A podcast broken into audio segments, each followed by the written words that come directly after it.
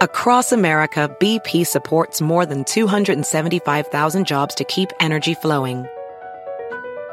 Jobs like building grid-scale solar energy in Ohio and producing gas with fewer operational emissions in Texas. It's and, not or. See what doing both means for energy nationwide at bp.com slash investing in America. Is America's primary system working? Is the Electoral College still the best process for electing a president? Could a third party candidate ever be successful? In a new season of You Might Be Right, former Tennessee governors Bill Haslam and Phil Bredesen gather the country's top experts to explore these issues and more as we approach the 2024 presidential election. Listen to You Might Be Right, a new podcast from the Baker School at the University of Tennessee, available now wherever you get your podcasts. Hola.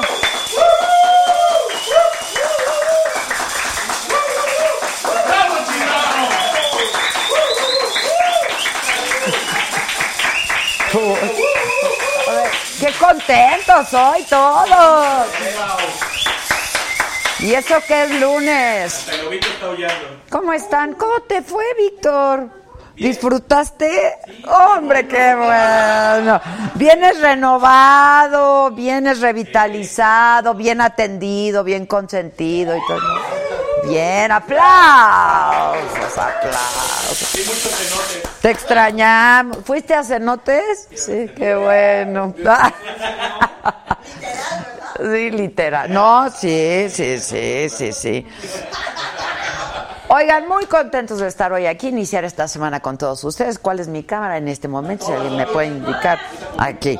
Les recuerdo que estamos transmitiendo en vivo. Esto es un streaming de Saga Live y lo hacemos por Facebook y lo hacemos por YouTube. Por Facebook, que si los voy a pelar, pues sí los voy a pelar, pero estaría mejor que vayan también al YouTube, ¿no? Porque ahí hay una cosa que se llama el super chat. Y si tú me mandas un super chat, yo voy a leer tu nombre y tu mensaje, aunque me mientes la madre. Si me mientas la madre rojito, me la aguanto. ¿No? Siempre y cuando sea rojito. Eh, no, yo también. Sí, yo también. Yo todo por el rojito. Hombre. Eso es el super chat y eso es solamente en YouTube. ¿Qué más es solamente por YouTube? El que tú te puedas hacer miembro de esta tan exclusiva familia de saga en donde nos divertimos mucho y la pasamos muy bien. Si no te haces miembro, igual puedes, ¿no? Este, ser parte de esto con nuestras transmisiones en vivo. Pero si perteneces a la familia Saga, puedes además tener otros beneficios que son ver el programa completo de principio a fin en repetición Puedes también recibir todo lo que pasa aquí detrás de cámaras, esto lo hacemos una vez a la semana. Puedes recibir contenidos exclusivos como entrevistas y programas especiales que solamente hacemos para los miembros. ¿Cuánto cuesta esto? 49 pesos al mes. Pero por estos 49 pesos también puedes ser parte de alguna que otra cosita que estamos cocinando por aquí en donde te puedes ganar un montón de premios, un meet and greet, vas a venir a conocer al lobo, puedes salir a cenar con el lobo, hombre, un montón de cosas. Exacto, entonces hay dos cosas importantes, que participes en YouTube en el super chat, es muy fácil, hay un signito de pesos ahí, solamente ocurre cuando estamos en vivo, transmitiendo en vivo, te vas al signito de pesos y tú eliges qué contribución quieres hacer para Saga Live. ¿Qué hacemos con este dinero? Pues seguimos transmitiendo, seguimos trabajando, seguimos creciendo, seguimos haciendo las cosas. Nosotros creemos que con mucha más calidad y mejor calidad, y eso es lo que tú puedes recibir. Dice, yo no pago ni cinco pesos, dice el Oscar. Pues no nos importa, hijo, está bien. Exacto, esto es voluntario, es una aportación voluntaria eso es el super chat. Lo otro es ser miembro. Tenemos un nuevo miembro que se llama Ani. Bienvenidos.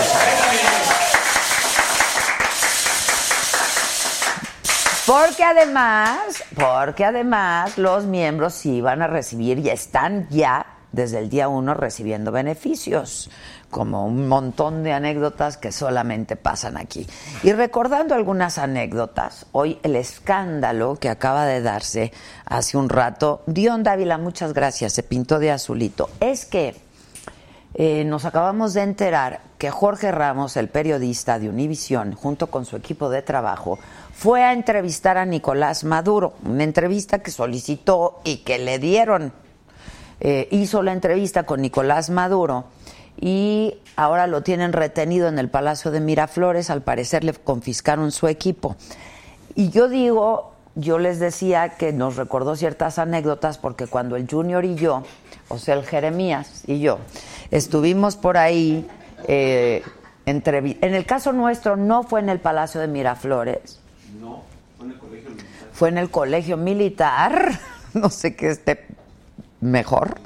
Fue en el colegio militar, ahí fue donde después de mucho tiempo accedió a darnos esta entrevista Nicolás Maduro y nos pasó exactamente lo mismo. Estuvimos, ¿qué? ¿12, 13 horas? De hecho, teníamos nuestro vuelo ya, como ya habíamos logrado la entrevista, habíamos pedido nuestro vuelo para esa noche y no pudimos llegar al vuelo porque fuimos retenidos por un buen rato ahí tuvimos 12 horas, este, y era, era como, pues muy inquietante lo que estaba pasando porque no nos decían qué iba a pasar, no nos decían si nos daría la entrevista o no, revisaban el material, etcétera, etcétera. Finalmente, eh, pues ya nos dejaron ir y al otro día pudimos salir de Venezuela. Pero esto es un escándalo porque eh, pues al parecer Jorge Ramos ya había hecho la entrevista y pues que a Nicolás Maduro no le no le gustaron las preguntas. No, a él nunca le gustan nuestras preguntas.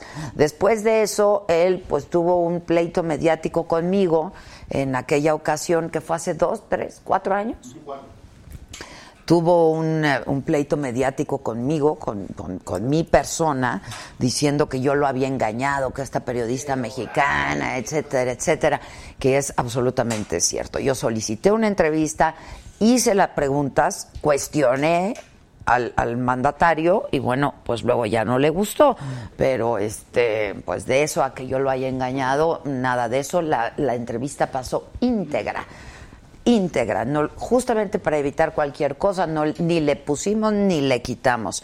Entonces, este, me dicen que si será cierto. Yo creo, porque además lo, lo tuiteó Enrique, que es su compañero, Enrique Acevedo, que fue compañero nuestro en Televisa, pero que ahora es compañero de Jorge Ramos en Univisión, lo tuiteó. Entonces yo quiero pensar que sí, que la cadena está seriamente preocupada por lo que está pasando, ¿no? Y recordábamos ahora con el Junior que pues no habíamos ni comido y le dábamos, le pasábamos dinero a alguien por la ventanita para que nos comprara unos refrescos, unas aguas, algo de comer, y, y los regañaban, ¿te acuerdas? Sí, claro. Este, luego, y también cuando salimos a grabar algunas cosas ahí en Venezuela, pues nos querían la policía quitar el, quería quitar el material. Entonces yo lo doy por cierto, por supuesto que lo doy por cierto, y espero Jorge Ramos es un periodista que vive hace muchísimos años en Estados Unidos, pero finalmente es mexicano. Entonces, ahí está el tuit de Enrique. Yo no alcanzo a leer desde aquí. Jorge y el equipo de periodistas que lo acompañan permanecen incomunicados dentro de Miraflores. Sus equipos fueron confiscados. Ponemos para evitar que se difunda el contenido íntegro de la entrevista que tuvo esta tarde con Nicolás Maduro. Exactamente. Bueno, eso es lo que sabemos. Lo dio a conocer Univisión eh, y pues han dicho que se incomodaron con las preguntas. Pero entonces, pues finalmente puede detener la grabación, pero no fiscar, confiscar el material. O sea, lo que pudo haber y no retener a nadie, pues eso se llama pues, secuestro, ¿no? Este, que insisto, a nosotros nos lo hicieron durante todo el día, estuvimos ahí y sí había como mucha inquietud de nuestra parte porque no sabíamos qué iba a pasar. Pero, pues, cuando a un entrevistado no le gustan las preguntas, pues simplemente puede decir, hasta aquí, no estoy dispuesto, no voy a continuar con la entrevista, pero no secuestrar a nadie.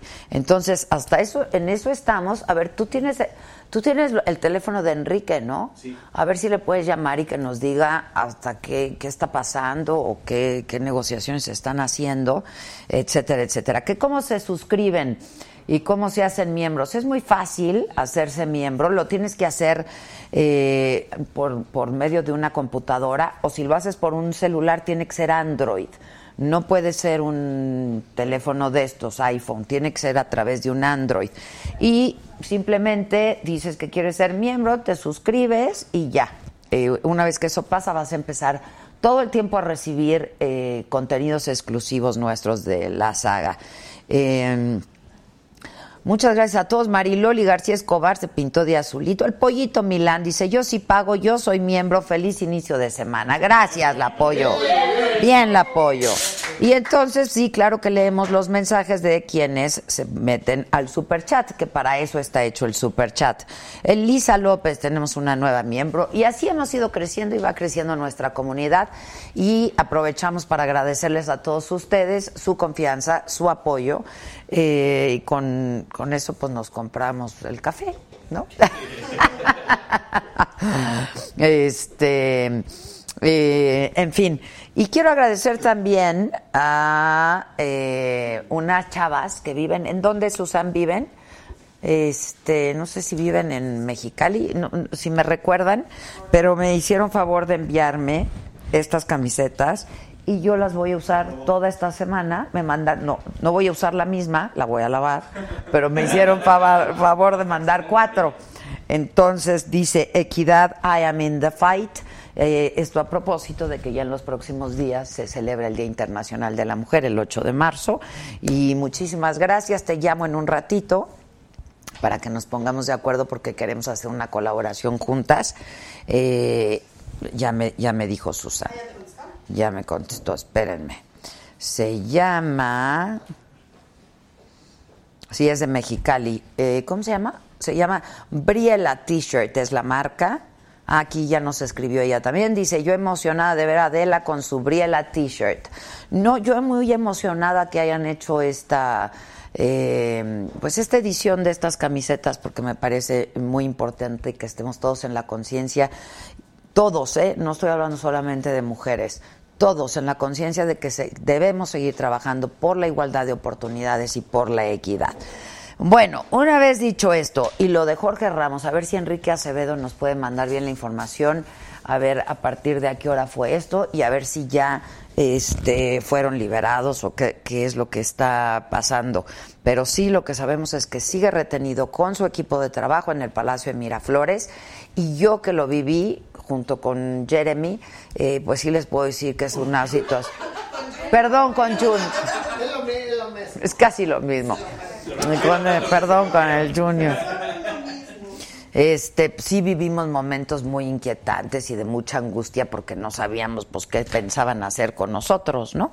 Bueno, ayer estuve con, en La Resolana con el Capi Pérez. Eh, se transmitió el programa, yo lo disfruté muchísimo. Yo creo que si no lo has visto lo puedes ver en digital, ¿no?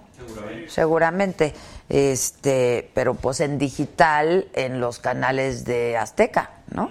Eh, estuve por ahí y estuvo muy padre. Ah, no, no es de Mexicali, es de Hermosillo. Una disculpa, una disculpa. Pero bueno, este. mm, salud. Háblale ¿A, a quién? ¿A quién? a tu novio. A su novio. Bueno, y en el Facebook, por supuesto que estamos transmitiendo también.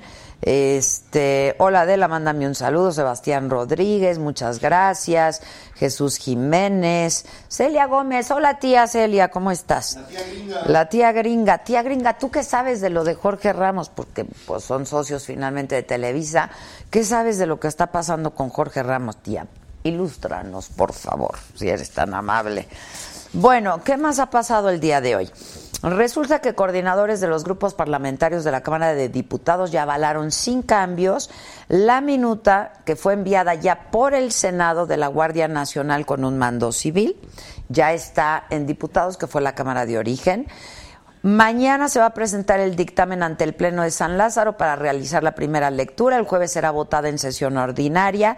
Mario Delgado es el coordinador de la Junta de Coordinación Política y dijo que hay condiciones en la Cámara de Diputados para continuar con el consenso que se logró en el Senado.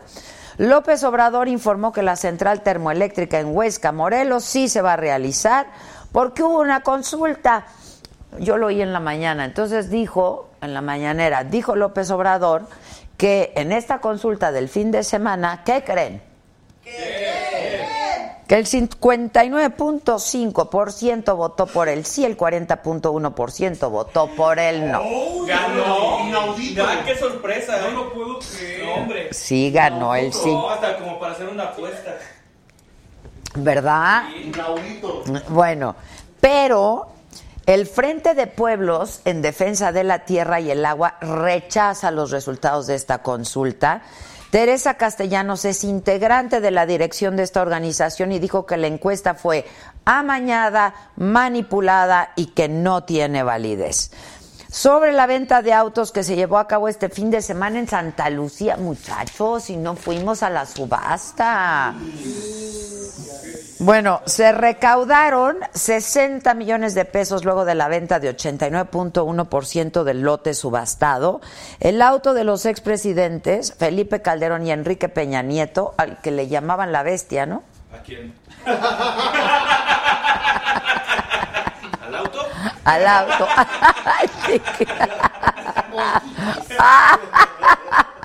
Súbase al tocar. Súbase al IDEM. Este. No, pues le, sí le decían la, la bestia tropicalizada, pues. Esa fue vendida en 1.991.300 pesos, pero yo oí que Andrés Manuel dijo que estaba rayado porque encima de que lo vendió, quien lo compró le ofreció prestárselo cuando lo necesite. Pues bien, ¿no? Bien. Tenemos un nuevo miembro que se llama Ailed Rivera. Muy bien por él. Bienvenido, Ailed. Venido, man. Este, Con las suscripciones nos hemos comprado la bestia. ¿Qué, qué- está serio, eh, lo de Univisión, porque entiendo que hasta interrumpieron sus transmisiones habituales para, pues, para decir lo que estaba pasando. Luego, ¿se acuerdan del juez encargado del juicio contra el Chapo Guzmán, el juez Kogan? Otorgó un mes más a la defensa, o sea, a mi amigo Jeffrey Lichtman, para solicitar un nuevo juicio. Podría reponerse el juicio, ¿eh? Luego de que se diera a conocer, yo se los informé aquí desde el jueves, que miembros del jurado incumplieron con algunas normas. El Chapo sumó ahora a su equipo de defensa al abogado Mark Fernich, que es un experto en apelaciones sofisticadas. Es decir, Jeffrey Lichtman buscó a este abogado Mark Fernich, que es un experto en apelar, para que pudieran restituir el juicio. Luego, Pepe Mide, el ex candidato presidencial, se va a integrar a partir del 1 de marzo al Consejo de Administración de HSBC. El contrato de MID va a finalizar cuando expire la Junta General de Accionistas de HSBC, que es en el 2022. Así va a celebrar su cumpleaños Pepe Mid, que es el 27. Yo me acuerdo muy bien porque acuérdense que durante, que fue el año pasado, uy, todos fueron a su cumpleaños. todos. Todos los prisas somos amigos. Todos fueron a su cumpleaños, toda la plana mayor. Luego, Mike Pence, vicepresidente de los Estados Unidos, pidió al gobierno de López el Obrador reconocer a Juan Guaidó como presidente interino de Venezuela. Desde la reunión del Grupo Lima, Pence pidió a México y a Uruguay no ser solamente espectadores de la crisis, que fijen postura. Eh, la Secretaría de Relaciones Exteriores volvió a pronunciarse a favor del diálogo.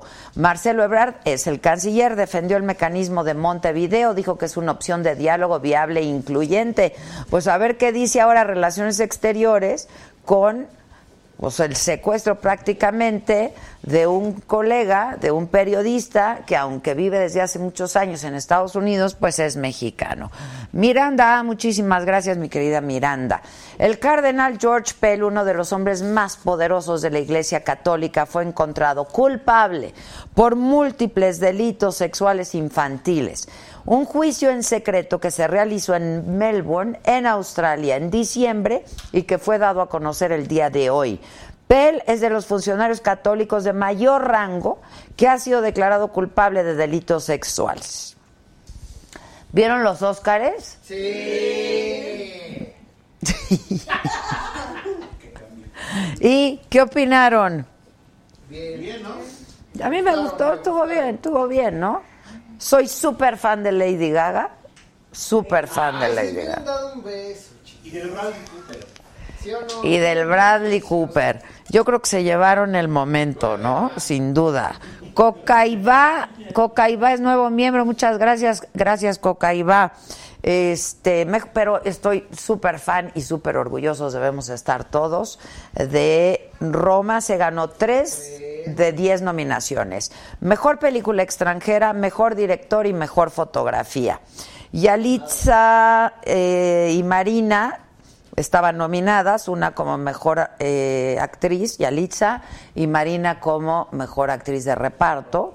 Eh, no se la llevaron, pero eh, pues ahí estuvieron. Pero la nominada nadie se la hace. Exacto. Mejor película, mejor película fue Green Book. ¿Ya la vieron?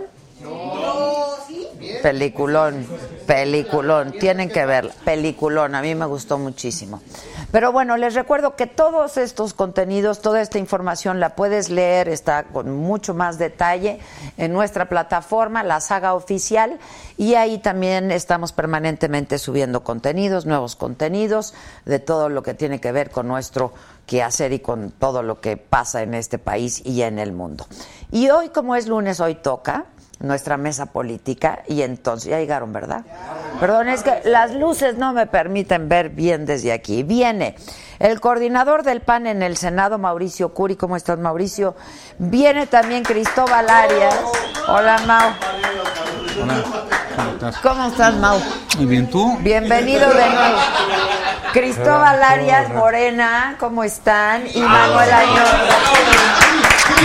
¿Cómo estás? Y Manuel Añor, ¿cómo estás, Manuel? Hola, de la linda. Del PRI saludarte de la linda. ¿Cómo están? Bueno, pues iba yo a decir que los principales. Está buena la porra.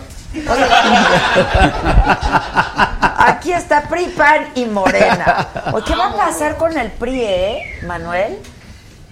¿La estamos? Ay, Estamos, estamos. pero está buscando nueva dirigencia. ¿no? A ver, en un proceso complejo, porque no podemos negarlo, pero finalmente en una reconstrucción rápida y tendremos un proceso también eh, de cambio de dirigencia. Para, ¿Para cuándo ya habrá?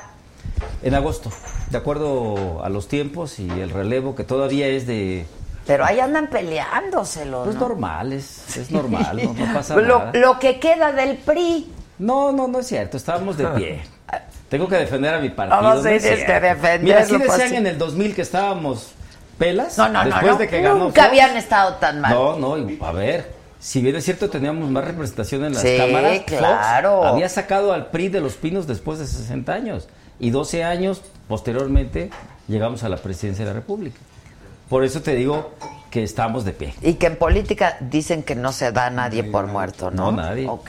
¿Cómo están? Es- estoy de acuerdo. Está sí, exacto. Yo hace mucho que no participaba y aquí estamos nuevamente. Fíjate, Entonces, fíjate.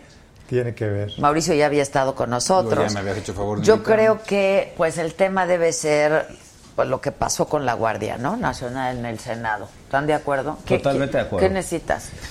Ponerme cómodo. Exacto, porque aquí- uy, ¿Qué es mezcal de, Ya sabe que bueno. mezcal, mezcal de Cihuaquio Guerrero? Es- es mezcal de- Manuel. de Manuel. Ah, perdón. Es Yo- agüita yo de que Jalisco. O, o- o tequila o mezcal. Pues bienvenidos, que ¿eh? Salud, ¿y la de salud. la patrona, no? Ahí viene el de la patrona, ahí. Ixtlo. Salud. Sí, ese es caballito grande. Salud, bienvenidos, ¿eh? Viendo los ojos, porque ya saben lo que pasa. Sí, sí, sí. Muy Pero hay que empezar bien la semana. Sí, este. Sí, claro. ¿Qué? No, sí, es que yo creí que era agua. No, es una agüita, una, una agüita tranquilizadora de Jalisco. Estoy de acuerdo. bueno, ¿cómo vieron lo de la Guardia en el Senado y ahora ya está en Cámara de Diputados? Me parece que el proceso fue increíble. Adela, fue un gran ejercicio democrático. Déjame decirte que ganó la buena política. Esto es lo que, lo que ganó. Por eso se elaboró un dictamen con partes importantes dentro de la concertación que se dio en un bloque opositor. Y aquí Mauricio te lo puede confirmar. PAN, PRD, PRI y MC pero siempre muy propositivo. Y tengo que decirte que Ricardo Monreal, representando al Grupo Mayor, tuvo también una gran disposición en la negociación y el gobierno, eh, con, eh, obviamente es la Secretaría de Gobernación, Consejería Jurídica, y aquí no hubo ni ganadores ni vencidos. Fue la buena política, porque lo vivimos en la mesa. Yo, yo creo que hubo un antes y un después la semana pasada para el país. Entonces, había una, una minuta que había llegado del, de la Cámara de Diputados que francamente que no le había gustado a nadie ni al presidente de la República. Y, y creo y este antes y después es porque pudimos conseguir que hubiera una Guardia Nacional Civil y también el antes y después que nos pudimos poner de acuerdo pues, los, el bloque opositor junto con el partido en el poder para poder sacar adelante la Guardia Nacional. Sin lugar a dudas, el, problema más grande que tiene el país, el desafío más fuerte, pues es el tema de la seguridad, que está terrible en todo el país. Y darle una, una temporalidad que el ejército esté en las calles, darle cinco años, que es algo que no tenía, ni que lo quiso y nunca lo pudo tener ni Calderón ni, ni Peña Nieto. Que era darle un Ahora sí marco que es una Guardia Nacional Esto. Obama, ¿eh? Exacto, Es si es así, ni Obama. O sea, que veas que ni Obama. Entonces creo, creo que la gente está O contenta. sea, la oposición Y fue escuchada, una ¿no? parte- Y fue tomada Claro. en y cuenta. el, y el, y el también, también que el Parlamento abierto, el hecho de que, de que, la que haya llegado los Sí, claro. especialistas, analistas, esto nos ayudó a darle argumentos a, Claro. a los de Morena para que nos escucharan y al fin y al cabo creo que, aunque fueron muchas horas, pero creo que valieron la pena. Ahora, la pena. y aunque haya sido por unanimidad, porque... pues, A ver, eso demo- es histórico, Adela. Pero está bien la unanimidad Sí, en claro, una claro democracia. que sí. Se vale, ¿no? Para Se puede para las causas como esta, yo creo que sí. Claro que sí. Sobre todo Ojalá en un, haya más. en un tema Claro. tan delicado ¿no? y tan trascendental como este. Y si yo creo que todos compartimos que el, que el problema número uno que vive el país y todas las encuestas desde la campaña y, y a la fecha, así lo indican, es el problema de la, de la seguridad. Decir, esta inseguridad, esta tremenda violencia eh, criminal, como nunca se había visto, ni se había vivido, ni sufrido tanto, eh, más allá de buscar responsables, pues es- está ahí y no la queremos y hay que enfrentarla. Yo creo que eso, eso nos unió y, como dijo Añorbi, como dice Curi, al final eh, todos ganamos, un ejercicio democrático, un precedente, no se había visto, no registro en muchos años, que ha habido la unanimidad, que no es muy... En algo tan relevante. Sí, ¿no? entiendo. porque además fueron reformas constitucionales. Sí, no claro, no nada más secundaria. leyes secundarias. Sí, fue una reforma constitucional. Ahora, ¿cuál es el nivel de confianza? Porque lo que se busca, pues, es que esta sea, que se implemente con la Guardia una nueva estrategia para combatir la inseguridad, ¿no? déjame- ¿Cuál es el nivel de confianza que con esto se pueda lograr? A ver, Manuel? yo tengo toda la confianza, porque además es un, un instrumento que pedía, eh, un- una herramienta que pedía el presidente Andrés Manuel López Obrador, y la unani- unanimidad le dio la, el, el El aval, instrumento, es. el aval, y te quiero comentar que en la reforma constitucional fue muy importante desmilitarizar la Guardia Nacional. Ya lo decía Curi, el mando civil, incorporar el tema de los derechos humanos, que no es un asunto menor, los tratados internacionales, la temporalidad que pedía el mismo presidente Andrés Manuel López Obrador de cinco años para que madure la Guardia Nacional. Por supuesto, cuidamos mucho también los derechos y la antigüedad y todo lo que tiene que ver con las Fuerzas Armadas y la PFP, que con este acto jurídico y cuando termine todo el proceso parlamentario queda en extinción, o sea, desaparece, pero se incorporan todos también con sus derechos, obviamente, lo que han ganado durante el tiempo.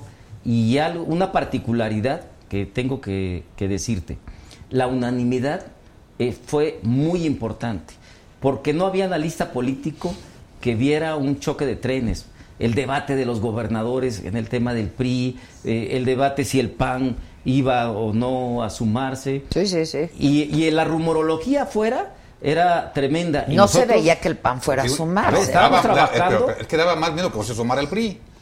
Porque los gobernadores estaban empujando muy fuerte para que, fuera- para Para que entre- pasara como venía.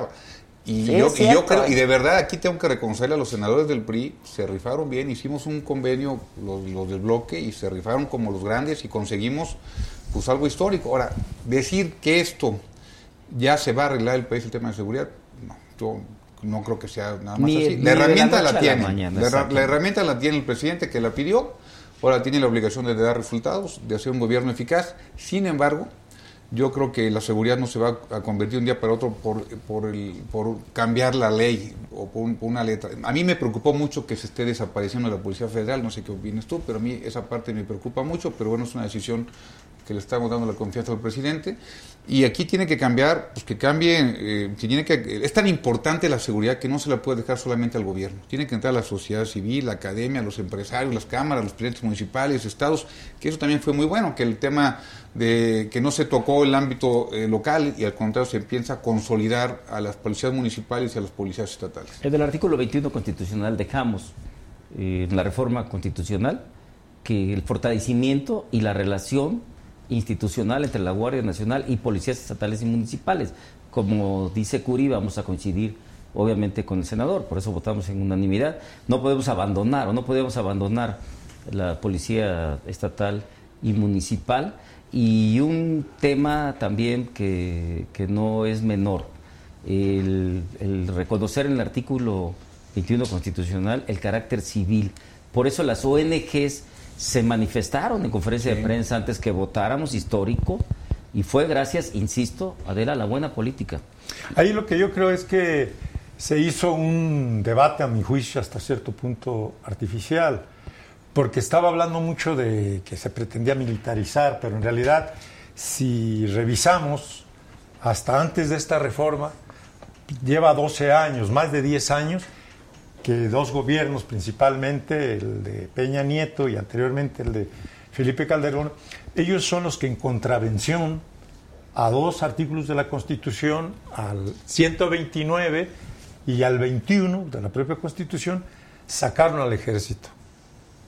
Y ahora lo que se busca es, darle el marco jurídico, como decía Sadela, es eh, darle, eh, encauzarlo para evitar esa dispersión de que por un lado el ejército, la Secretaría de la Defensa, por otro lado Marina y por otro lado la Policía Federal, sin coordinación y mucho menos bajo un mando único, bajo una estructura orgánica, estaban trabajando dispersos.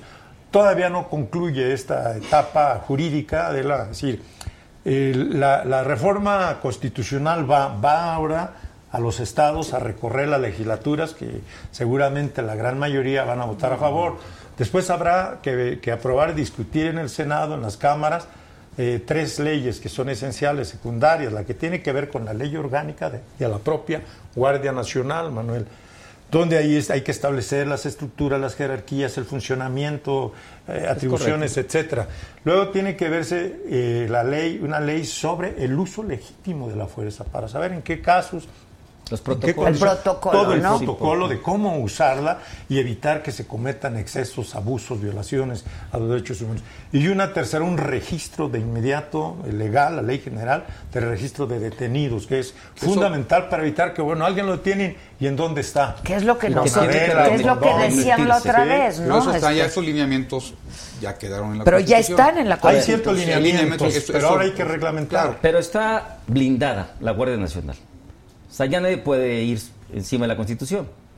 Y yo te quiero comentar que lo importante también fue que le dimos un marco jurídico a las Fuerzas Armadas para coadyuvar en materia de seguridad pública, que hay que decirlo Que también. ellos lo estaban pidiendo Y, también desde a hace ver, muchísimo sí, tiempo. Yo estuve ¿no? muchas veces eh, como diputado federal y en, en la ma- eh, en lo particular con el general Cienfuegos y siempre nos los pedían. Sí, sí, sí, sí. Y no voy a entrar en una polémica porque ya superamos la polémica. Pero el asunto es que el proceso fue bueno y Pero- esa es una buena noticia. pero la ley de Fue un buen seguridad- ejercicio. Fue un buen ejercicio. La ley de seguridad interior siempre se le regateó al presidente Peña. No voy a entrar ya en detalles, pero final, digo, hay Se que decirlo. y luego la Corte No, la a ver, declaró no, no, no, siempre se le regateó. Yo, yo coincido con Pero vez, señor. Yo- dándole yo sí vuelta creo- a la página, creo que Hay que hicimos un gran ejercicio, hay que ver para adelante y al presidente se le dio. Ahora, es un buen antecedente. ¿Será Guardia esta la tónica? ¿Así lo ven en el Senado? Por parte de nosotros sí. Ahorita el- el balón Porque está... vienen otros asuntos importantes. El balón ¿no? está 100% en la cancha de Morena, francamente, porque ya tiene mayoría en las cámaras, ya tiene mayoría en... O sea, pueden pasar la ley como ellos quieran. Claro, ya, ya pudimos, las leyes reglamentarias, ya pudimos poner ciertos lineamientos para que pueda ser, como comentaba el senador, el uso de la fuerza, etcétera, de cierta manera. Y sí, y sí creo que lo, que lo que antepusimos todos pues fue el tema de poner a México al frente. Porque pues tanto tiene razón Manuel como tiene razón el senador. Es decir, eh, la ley, la ley de Ciudad Interior sí fue muy regateada. Inclusive el presidente de la República en su campaña dijo que iba a sacar al ejército de los cuarteles. Si tú ves los antecedentes de muchos legisladores que están ahorita con Morena, antes estaban totalmente en contra del ejército en las calles. Entonces era poco congruente lo Bueno, que estaban el haciendo. mismo Mario Delgado. Mario ¿no? Delgado, Sí. este, Dolores Padierna, Manuel Barley, o sea, muchos de ellos estaban y ahí sacaron vi- videos totalmente en contra.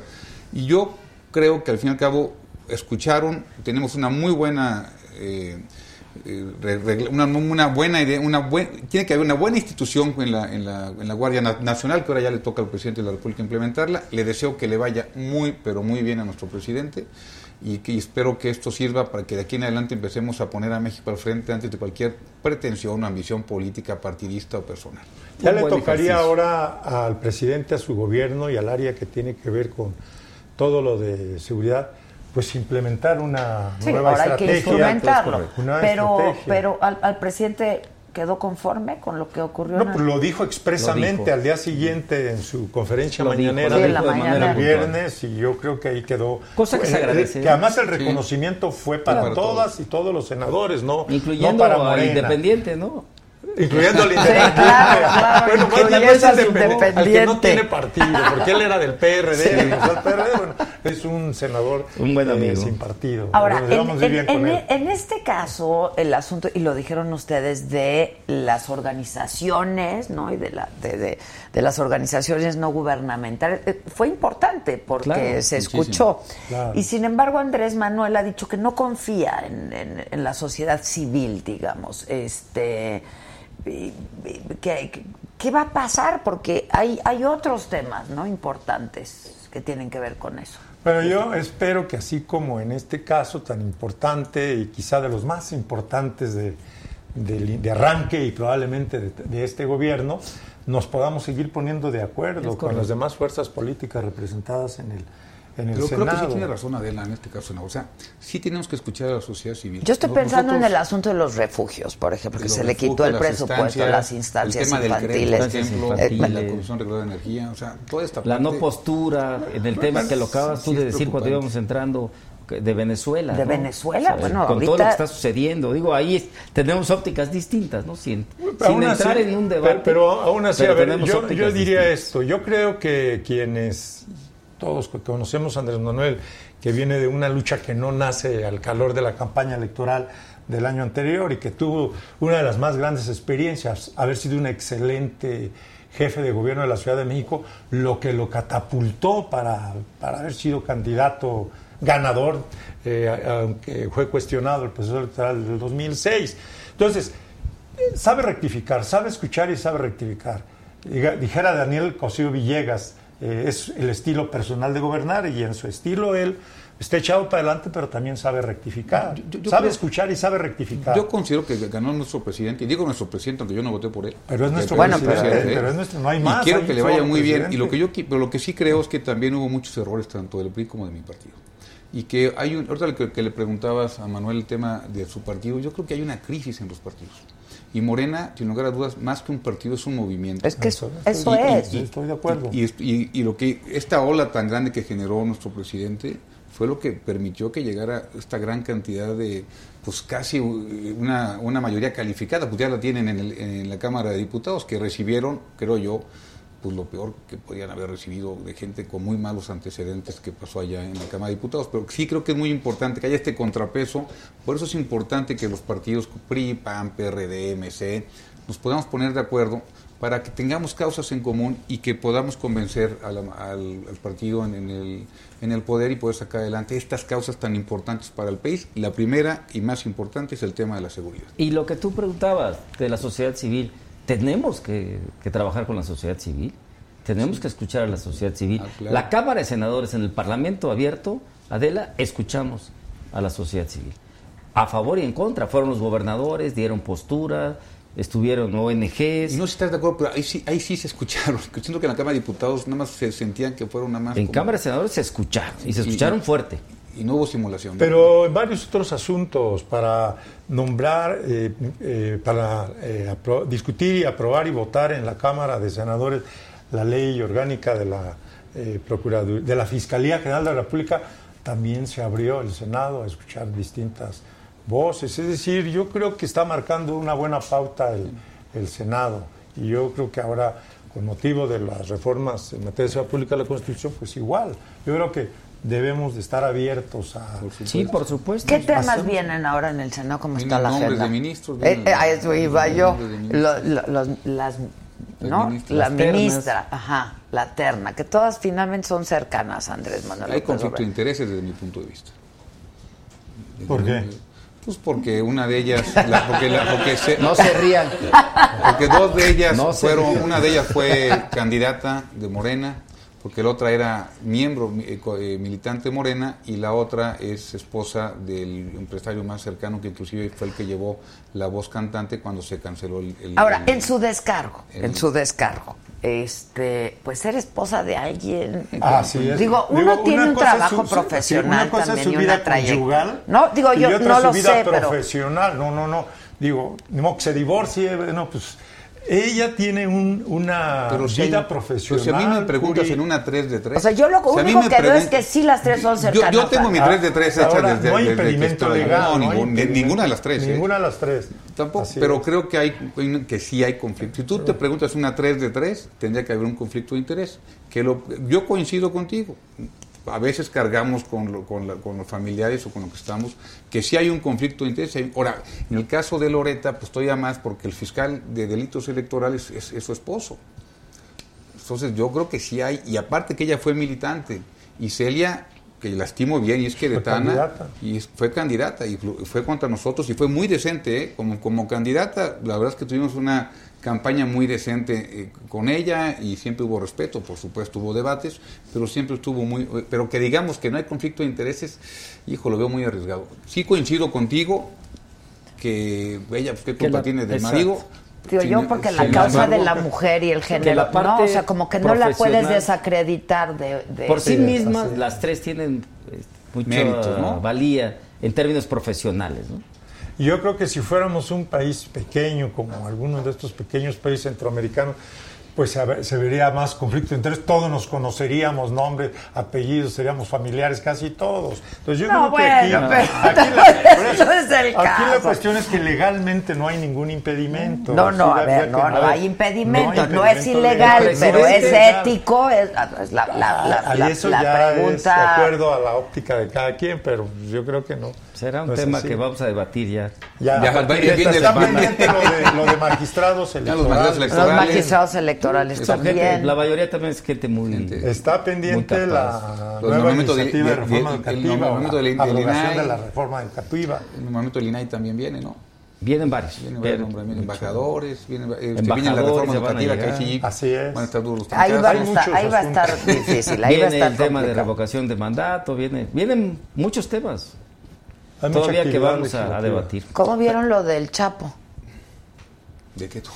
¿De qué tú? A ver, No, no, no lo hemos debatido cámara. ¿Qué hizo ahora? No, no, no, ¿Qué- oye, no. ¿qué ¿Ya se escapó? Ya no, se- no, no me digas de que ahí ya no se va a escapar. Que podría reabrirse el caso, pero no me, no me refiero a eso, sino a lo que ha solicitado Andrés Manuel López Obrador para los familiares del Ah, Chapo. a ¿no? que yo no lo veo mal.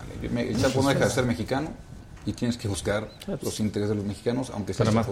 Es, Pues un- es es una una- actitud Ahora lo digo tema personal, quizás mi partido me van a matar, pero yo lo digo tema No, personal. no, pero Yo a ver, lo es la veo- mamá, pues que a ver, por Oye, favor. yo lo veo un tema pues, es humano. algo ¿no? que uno debe de Que entender. está pidiendo una visa humanitaria Claro, para es una, que puedan. es, A ver, es un- una hay que conducta de entenderlo. actitud humanista. Así es Chapo. la, parte la del familia, la presidente. mamá, por favor. o sea, Y es yo un, es, un, tampoco. es un ciudadano mexicano. Aunque no- Como el que estaba retenido en el Palacio Miras, de Miraflores, Jorge Ramos, es que nomás los quiero poner al tanto. no, que esa es una pillada de Maduro. Sí, sí, pero O sea, parece que ya fueron liberados y que Pues van sí, rumbo a su hotel. No han podido hablar con esperar ellos. de Maduro eso y más, ¿no? No, bueno.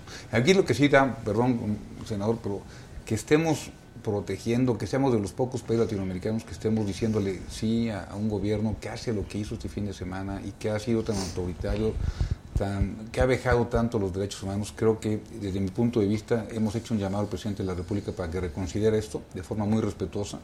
Creo que no es lo mejor para el país. Esto debería ser una causa del Senado, porque es responsabilidad de nosotros las relaciones exteriores y debería ser una causa de todos. Bueno, yo creo que valdría la pena que platicáramos, eh, convocáramos como facultad que tenemos los senadores al secretario de Relaciones Claro, Exteriores. me parece Yo extraordinario. eso es lo que sugeriría. claro. Yo creo que también a su vez pues va Pero a título personal, ¿qué a piensas a- tú? Yo a título personal eh, me parece una actitud eh, autoritaria la del gobierno, no nada más de Maduro, sino de su propio antecesor y, tu- y tutor claro. político.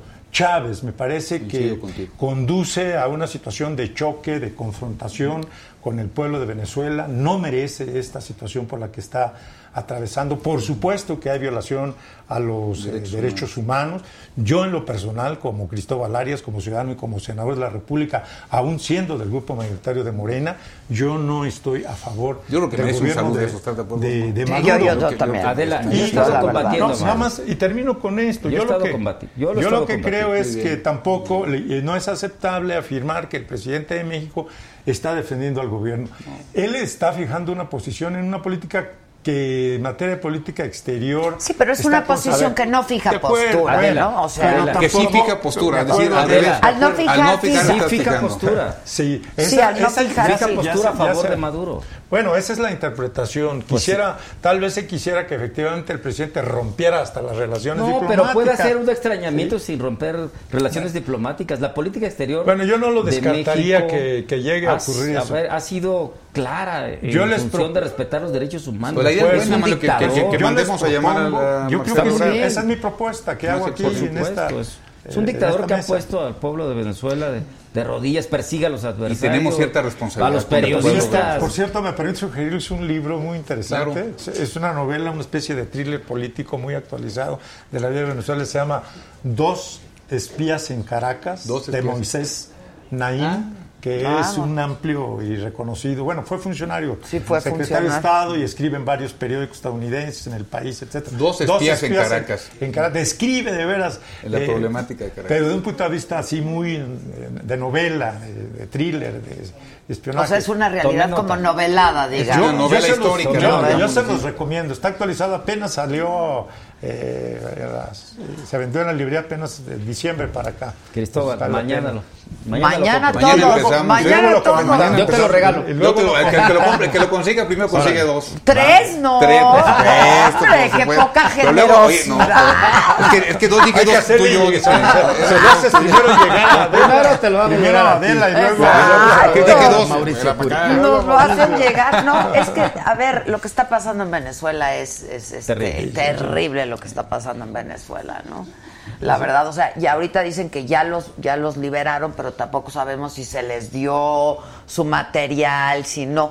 Y yo, como, como lo viví hace algunos años cuando fui a entrevistar, está confiscado el material. Es lo que te iba a decir, me lo ganaste. Se lo, se lo quitaron, hombre, es por razones obvias. Pues sí, pero en todo Este caso, pillo. mira, sí, fueron confiscados por el gobierno de Nicolás es Maduro. un pillo maduro. No, como yo Debe digo, si no te pero para gusta... estar en la segunda década del siglo XXI y ver eso, sí, favor. sí, Pero, sí, sí, mira, te digo la verdad, da tanta vergüenza como estar a finales de la segunda década del siglo XXI y que sigamos con tres temas terribles en nuestro país. La corrupción, la inseguridad y la desigualdad. O sea, me da tanta pena lo que está pasando en Venezuela como estas tres cosas que estamos viviendo en el país. O sea, hay que decirlo como son. No, yo les preguntaba que, que si supieron lo del Chapo. Yo entrevisté al abogado del Chapo y se expresó de una manera de la clase política mexicana ¿De la patada? y de los gobernantes que de verdad este da da, da vergüenza. Yo yo híjoles, o sea, sí. ¿Qué- qué- ¿Cómo los defiende Oye, uno? ahora que metí O la política, pues sí, son sí unos pena. corruptos, son una bola de corruptos, es horrible, ¿no? Pero yo no sé qué tanta autoridad moral tenga para decirlo el abogado también, del Chapo. con ¿Por todo qué? respeto. Eso no quiere Es un decir- Ah, profesional, es un eso. profesional de lo que hace, Pero ¿no? lo que voy a hacer esto. Tiene razón porque hay una percepción Es en que la, el mayor- de la en la mayoría de la población. El desprestigio, el descrédito de la política, de los políticos, de los partidos políticos. Y entonces hay que buscar No, él habló de los gobernantes, sobre Bueno, pues todo. sí, Dijo, es una bola de incluidos. ratas, ¿no? O sea, Está dijo, es una cosa... sí, por eso lo digo, pero, pero sí se expresó Entonces, de una manera...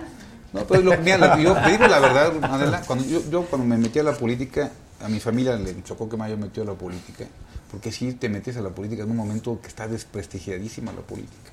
Sí es momento de empezar a tener decencia en la política, o sea, de empezar a meterte pues, para arreglar las cosas del país y no solamente para llegar. Es que muchas veces, la verdad es que ves que llegan bien pobres, salen bien ricos, man, y eso eh, nos Sí, duele mucho. Por eso no, tenemos que dignificar la política. ¿no? O sea, también es un proceso en la cual Híjoles, es que yo vengo todos. oyendo eso hace tanto Pero, pero, años. Pero también es culpa de lo- también es culpa de nosotros los ciudadanos. Es decir, los ciudadanos. Yo Te voy a hacer una pregunta. ¿Quién es tu diputado local? No, pues no sé. Estoy de Es acuerdo, es sí, parte estoy de, acuerdo. Y estoy estás en los medios de comunicación, gente súper preparadísima. Es también parte de una cultura cívica. Porque nos quejamos, pero nos quejamos. Yo cuando me metí a la política, yo sabía que la política era una porquería. Pero cuando te metes a la política te das cuenta que es peor. Y que es peor no solamente por los políticos. Cuando fui presidente municipal vi una, una clase muy alta que no quiere perder privilegios, que no voltea a ver para abajo. Vi una clase media que está descontenta con todo y que no participa, pero que, se, pero que critica todo. Y una clase baja que sí hay que apoyarlos porque quieren todo. Y Porque que- lo requieren.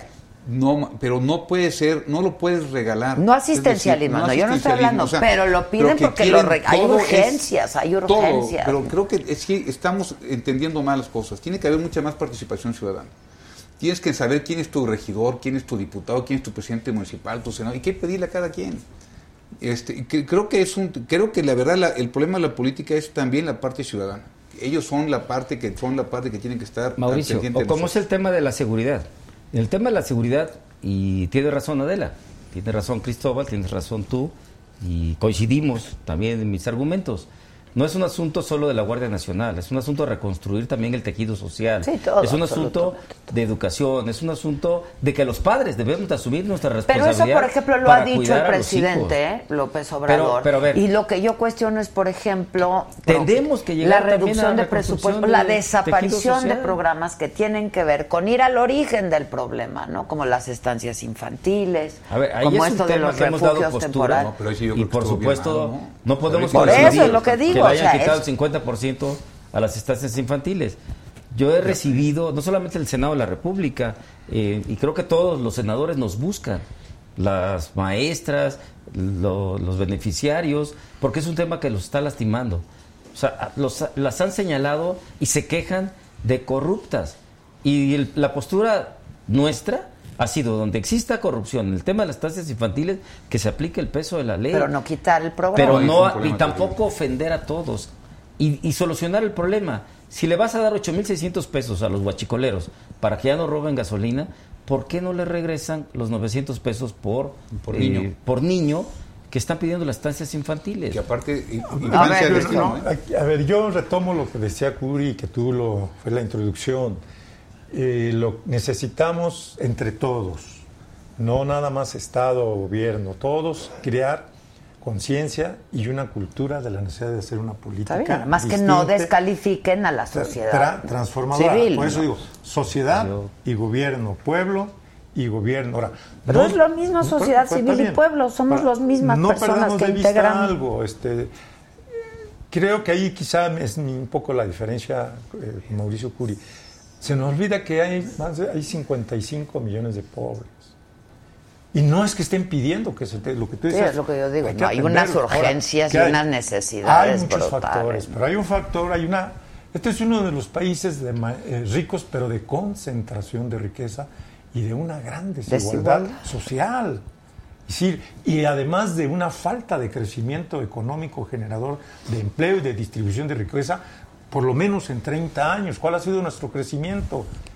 Y probablemente en este año no logremos crecer lo que necesitamos, el 4% más. Entonces no hay que perder de vista eso. Y lo otro, yo creo que lo de los programas sociales que se están iniciando, pues también yo creo que están se deben de, de rectificar también.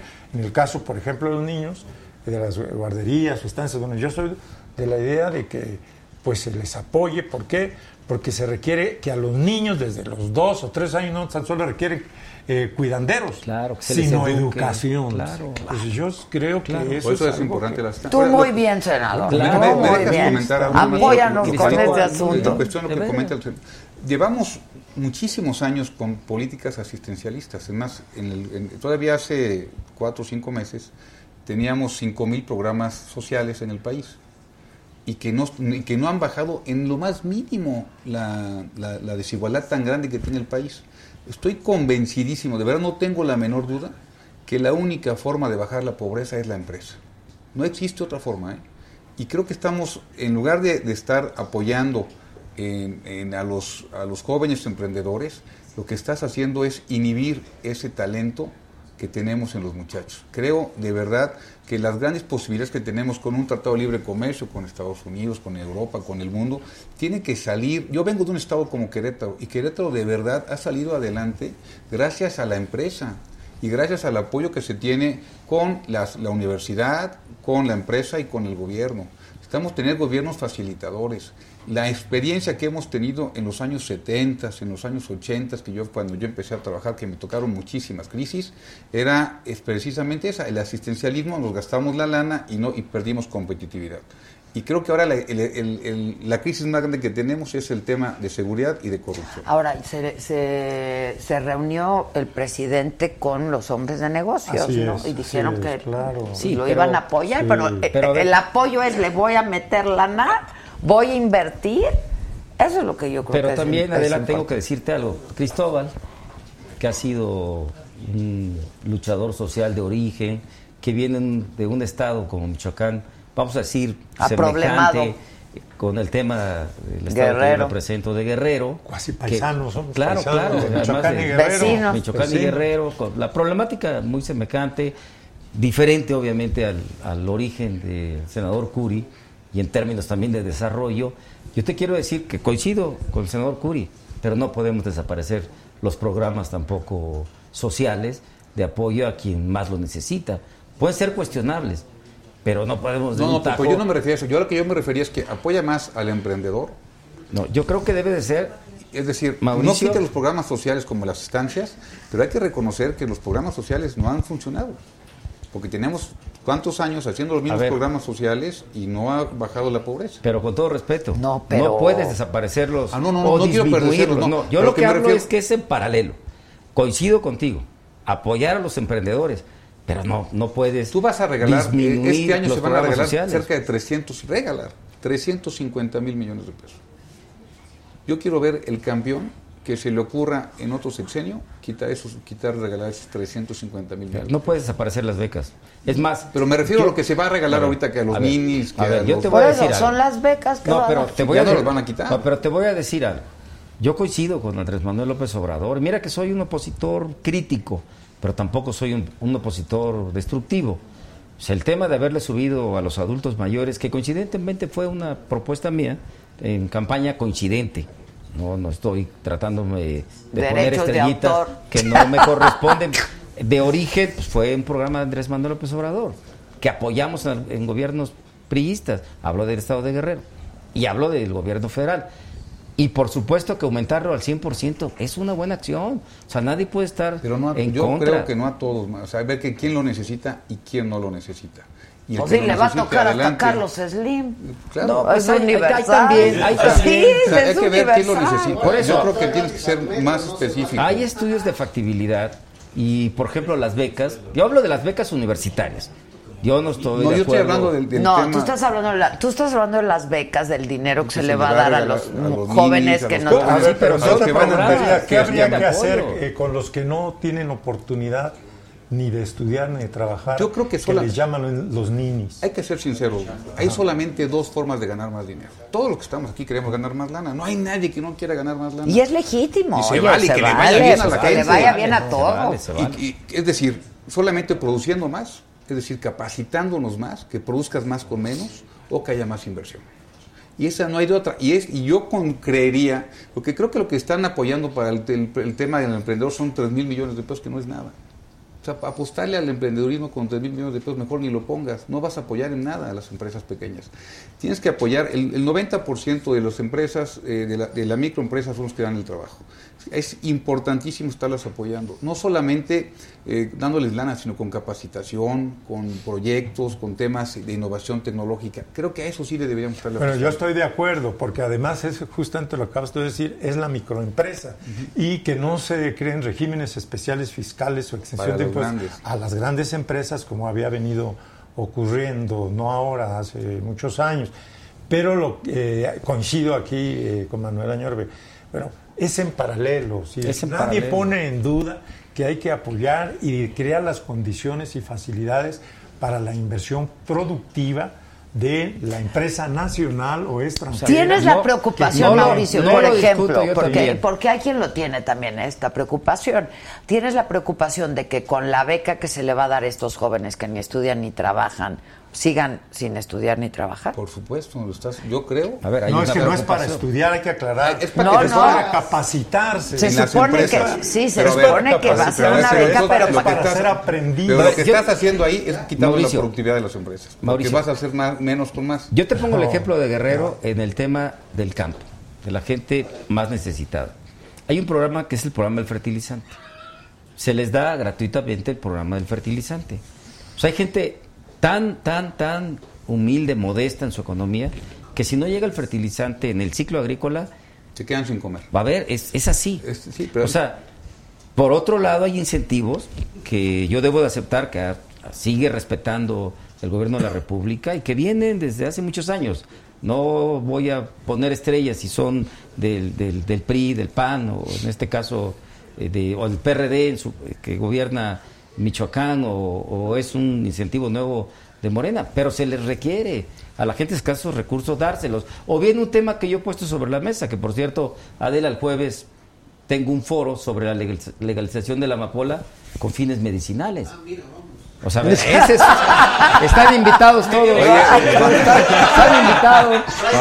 Fines medicinales. pero el gobernador de... Fines medicinales. Nada más, Que puso porque él el gobernador de, de- de Guerrero dice que pues, ya hay que legalizarla, o sea, Es con, fines, lúdicos ¿no? o fines... Con fines medicinales. Esa es la coincidencia. A ver, Manuel, espérame. Estás hablando de unos empresarios, al fin y al cabo, el, el campesino que Pero está también van a ganar si, legalizamos la amapola con fines medicinales. Yo, pero eso es, es un Es la tema que no quisiera fortalecer tocarlo a la porque yo empresa. tengo mi pensamiento y es muy personal. no, pues, yo- la marihuana, Pero el tema, que el tenemos tema, la iniciativa en el Sí, Senado, claro. por cierto. Sí, pero el Son tema, temas por ejemplo, de que tú me estás hablando de los, de los lúdicos. campesinos. ¿Sabes qué porcentaje? Sigo hablando, ¿eh? Con, con lo de la amapola, sigo hablando de los campesinos. Ahorita concluyo mi idea. bueno, te pero dejo tú te refieres Sí, a los campesinos con los fertilizantes. Tú, por ejemplo, ¿cuánto, ¿cuánto pagamos cuando vas, puedo decir la marca? Una- Sí, sí, de un Starbucks, lo que pagamos verdaderamente de, de- de café, el 1% Bueno, pero sobre es 100. súper fifí este Es café. decir, es de- por eso, pero a lo que me refiero es que hay que darle un- un- un- un- una ventaja competitiva a lo que están haciendo nuestros campesinos. El fertilizante hay que apoyarlos con fertilidad. Eso es apoyo al, al empresario, por ejemplo. Ellos son unos empresarios, al fin y al cabo. La están, mu- están muy mal y no los vas a sacar de ahí mientras no les des una, una ventaja competitiva a su producto. Si están vendiendo maíz, pues ¿cómo le hacer para que tu maíz sea mejor que el otro? ¿O cómo, cómo, cómo terminar con el intermediarismo, que es lo que les está matando? Porque les- es increíble lo que, lo que ganan. En una hectárea creo que ganan dos mil pesos por temporada. Es algo terrible para ellos. Pero eso no va a salir adelante solamente dándoles, de- dándoles la lana cada mes. Ellos van hacia adelante en la medida que puedan hacer productiva su tierra. Pero como dice Cristóbal, o sea, tenemos que tener no programas. los dejes por ser- no los dejes ahorita porque se quedan sin comer. No, Claro que no que el discuto programa todo tiene lo que que ir mucho más estás para allá. diciendo. No, pero además, no podemos disminuir Para terminar. En los países más desarrollados, Estados Unidos, se apoya, se subsidia a, a- a los productores. Y aquí se empezó a desmantelar, y tú lo sabes, es decir, todo el, el- el sector agropecuario se empezó a desmantelar y a dejar de apoyar. No hay precios de garantía, están los intermediarios, no hay créditos, no hay bodegas, créditos. etcétera. Pero eso llegó a existir y se nos olvida que empezó a desmantelarse. y en Estados Unidos o en Europa se protege en Japón, en Francia, etcétera, se protege a sus productores, a sus ganaderos, a sus agricultores, a sus arroceros. Y aquí se les ha dejado a la a su suerte. También y eso no es También ha asistencialismo. habido un crecimiento no importante de asistencialismo. muchas empresas exportadoras. O sea, también ha habido un crecimiento es importante de los exportadores. Por eso sigo insistiendo en legalizar la amapola con fines medicinales. ¿Cuándo es esto? ¿Jueves? 100 mil, es el jueves a las 10 de la mañana, que están invitados. Ya les llegó su invitación y mañana lo voy a hacer. Hay para todo el público. Hay muestra. Pero hay Están invitados. Van a catar. Ya. Están invitados. Hay 100, más de 100 mil en Guerrero. Hay más de 100 mil en Guerrero que siembran, campesinos que siembran amapola. Sí, claro. Y que, y que la cifra no debe de variar mucho con Michoacán, con, con Oaxaca. Y que si le das un cauce, lo van a hacer legalmente, van a tener más recursos económicos. Lo hizo Turquía. A ver, que es, que es el paso de, de Asia con Europa, pues eh, paso obligado, ¿no? De narcotráfico. Y lo logró hacer. ¿Por qué no podemos darle otro estatus a los campesinos Bueno, ¿cuándo va a que ir se a... al Senado? Ya lo Ya van a mañana, convocar. mañana, ya ma- mandamos- mañana convoquen. Ponemos un punto de acuerdo para ¿No? eso. que- forma parte de la Junta de Coordinación y yo de Política, que es el máximo órgano de conducción. Yo le sugiero. Y también mi amigo Manuel, este también Manuel, Manuelete, también que aquí. mañana se haga ese planteamiento Ya. para que lo llevemos al Pleno. Exacto. Para llevarlo al. Pleno mañana. A ver, vamos, si es vamos a sacar el acuerdo mañana, es un compromiso. Órale, ya. De los grupos parlamentarios, pues todos van a estar De acuerdo, en la misma frecuencia y lo presentamos, Lo presentamos. lo inscribimos de miércoles para De hecho, ya lo tengo escrito para mañana. Tengo mi gente que... lo está Porque además es facultad del Senado Para- exclusiva. exacto. Del tema de todo los lo- la política exterior, analizar la política y opinar sobre la política exterior del gobierno. Yo tengo un punto de acuerdo Así mañana, está pendiente de la, rati- la ratificación de Ok, muchos Todo ya yo ya lo tengo inscrito. Me Ah, suscribo, bueno. señor. Suscribo. Gracias, gracias. Que vaya por la afirmativa. Vaya, por favor. Contra ese pillo, porque Muchas pillo, gracias, dictador. gracias, a Gracias, los tres. Adela, y ya gracias, tenemos Adela. nueva titular del Instituto Nacional de las Mujeres, que eso es importante también, ¿no? Sí, así es. Es el, el- el- importantísimo, la verdad. Hoy muchas tomó gracias. posesión, Hoy ¿no? tomó posesión, sí. A, a ti, Adela, muchísimas gracias. No, al contrario, muchas gracias. te- ya tenemos tema gracias. para Gracias, la- tómense su Gracias, tequilita Cristóbal. y ya. Ellos Gracias. que no se lo quieren Manuel. tomar. ¿viste? ya. Gracias. Cristóbal, hombre. Es que yo ya me tomé mi dosis y esta sería una sobredosis, ¡Ay, A los Dios! otros, A no, los se Adela, por amor a Dios. Te voy a regalar Salud. Mezcal de Chichihualco. Ándale, mándanos. Te lo estoy mandando. Ya ¿Cómo se llama el Hidalgo que se ponen relocotes? Les voy a explicar cómo.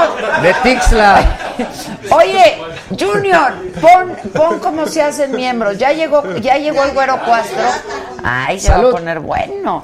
Gracias, eh. Arriba los gallos y la América. Gracias. gracias. Gracias. Nos vemos todos en los llanos de Tepic. Arriba la la saga, ve a tu navegador favorito de internet y busca la página youtube.com. En la parte superior derecha da clic en acceder. Ingresa a tu cuenta de Gmail y busca la saga. Dale clic en unirse por solo 49 pesos al mes.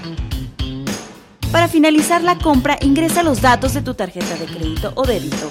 Da clic en comprar y en segundos serás uno de nuestros exclusivos miembros. De inmediato podrás ver los beneficios que tendremos para ti. El recuerdo. Pero, pero ya hagan eso, eh, de Maduro. Me avisas. Bye. Gracias a ustedes. Uy, ahora ya está con que se murió Chabelo. Ay, siempre lo andan matando a No Chabelo. es cierto, Chabelo no puede morir. Sí, Chabelo no puede morir. Por favor, no digan esas cosas. Bueno, pues ya saben, en el YouTube pueden... Hola, güerito, ¿ya estás conectado? ¿Ya? Vente para acá, ¿cómo estás?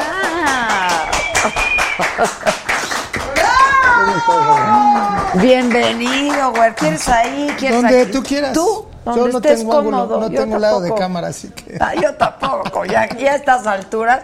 Yo quería hablar muy seriamente contigo, a ver si me das trabajo ahí en una telenovela. Estoy encantado. Un antagónico.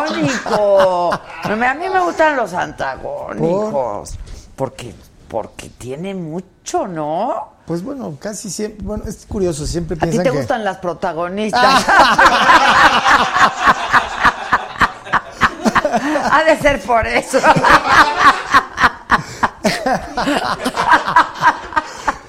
No, lo que pasa es que piensan que muchas veces el, el personaje antagónico tienen mucho más que, que sacarle, ¿no? En la parte de, de actua- de- de actuación, pero creo que es igual, ¿no? ¿Sí crees? Sí, aparte, pues luego las, las, las villanas sufren más. ¿Sí? Por las úlceras o algo así. No, pero tiene mucho. Bueno, yo porque soy mala y quiero ser mala. Ah, caray. No, te conozco hace muchos años y no. Y no soy mala, No, no, ¿verdad? para nada. ¿Cómo estás? Bien. Bien y contento, bien, y de y de buenas, bien. bien. y con trabajo. Pues bien, mira, muy bien, trabajando mucho. Ahorita preparando obviamente el lanzamiento de, de esta nueva temporada que hicimos de Por Amar Sin Ley. Que tuvo muchísimo éxito. Sí, nos fue muy bien, gracias a Dios. La verdad fue un proyecto muy bien recibido en la casa, ahí en Canal 2 y en- en- para, el, para el público. Y pues muy contento porque nos dio la oportunidad de empezar a, a serializarlo, ¿no? Empezar a, a buscar temporadas en base al, con base al, al proyecto. Y ahorita pues ya este, lanzamos la, esta nueva temporada, empezamos el 3 de marzo.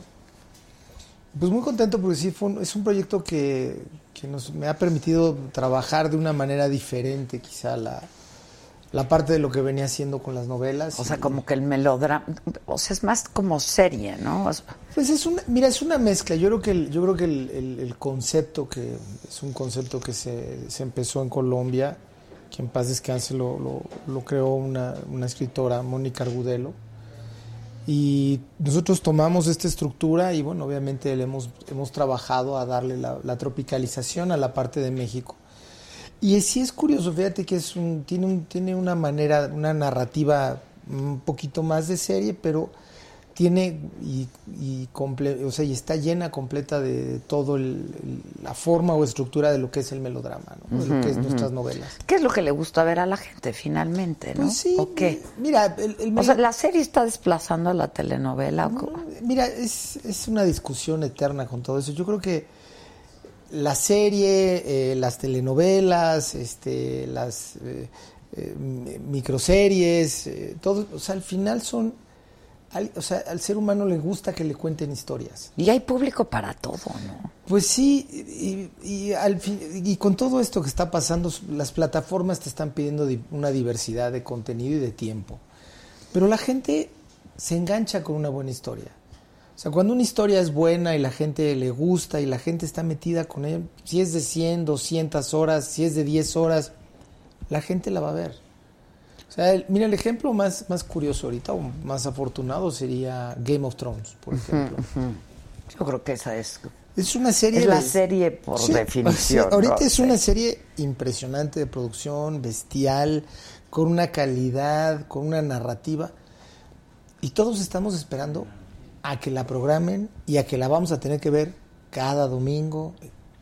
Entonces, lo mismo de repente te hablan ahora de novelas turcas. Las novelas turcas tienen duraciones eternas y la gente está feliz cuando les gusta. Pero están haciendo muchas series también, ¿eh? Todo, yo- todo el mercado en sí ahorita es una La- los turcos están haciendo muchas series y buenas. todo, yo creo que ahorita en el mundo todo el mundo está haciendo contenido. Yo creo que es qué virtud para todos nosotros que nos dedicamos a esto tener la posibilidad ahorita de vivir un cambio tan fuerte en la forma de, de poder distribuir y entregar el contenido. Porque antes, antes había una sola manera, ¿no? Y era un tipo de programación y tenías un horario. Hoy te demandan tantas cosas y eso, pues yo creo que es... Sí, o el sea, público que- es súper exigente, cada vez más Sí, exigente. ¿no? porque tiene, ha tenido también ya la posibilidad de estar frente a otro tipo, otro tipo de, de contenidos y de otras calidades. Entonces ya te exigen. Ahorita nosotros nos exigen fotógrafo, nos exigen, nos exigen mejor este, eh, iluminación, eh, los, la- lo- los acabados en los sets o las locaciones. O sea, ya es otra. Ahora, es- cada proyecto te entusiasma igual, o sea, o has tenido ganas de decir, quiero hacer otra cosa completamente distinta, Mira, sin que tenga que ver la protagonista. Digo, porque eso inter- interfiere en que si te entusiasma más o no un No, te, proyecto. te- te voy a decir, te voy a decir algo que pa- para mi gusto, digo, afortunadamente yo creo que he tenido esa suerte. Me han dejado trabajar lo que me ha gustado. Entonces, mm, sí es, sí ha sido una. Si no me dejes tomar sola eh, aquí el tequila. Mira, muchas gracias. Hombre, Por salud, favor, saludcita. salud, bienvenido. Gracias, Gracias. amor. A ver, Mm, Fíjate que yo creo que en, es- en esa parte he sido muy, muy afortunado porque me han permitido o han creído en lo que he querido hacer. O sea, han apoyado parte de los proyectos o iniciativas que he tenido de trabajo. Mm, yo creo que son, han sido contados los, los casos de programas o de proyectos en los que me he tenido que involucrar, que obviamente ha sido a solicitud de la empresa para poderlo resolver. Pero pues obviamente por, por el hecho de la experiencia que uno tiene en el trabajo es por lo que a uno lo convocan, ¿no? Pero en todo, en cada uno de los proyectos que me ha tocado por mi parte realizar, me los han permitido hacer y me, y me, me entusiasman mucho, me divierten mucho.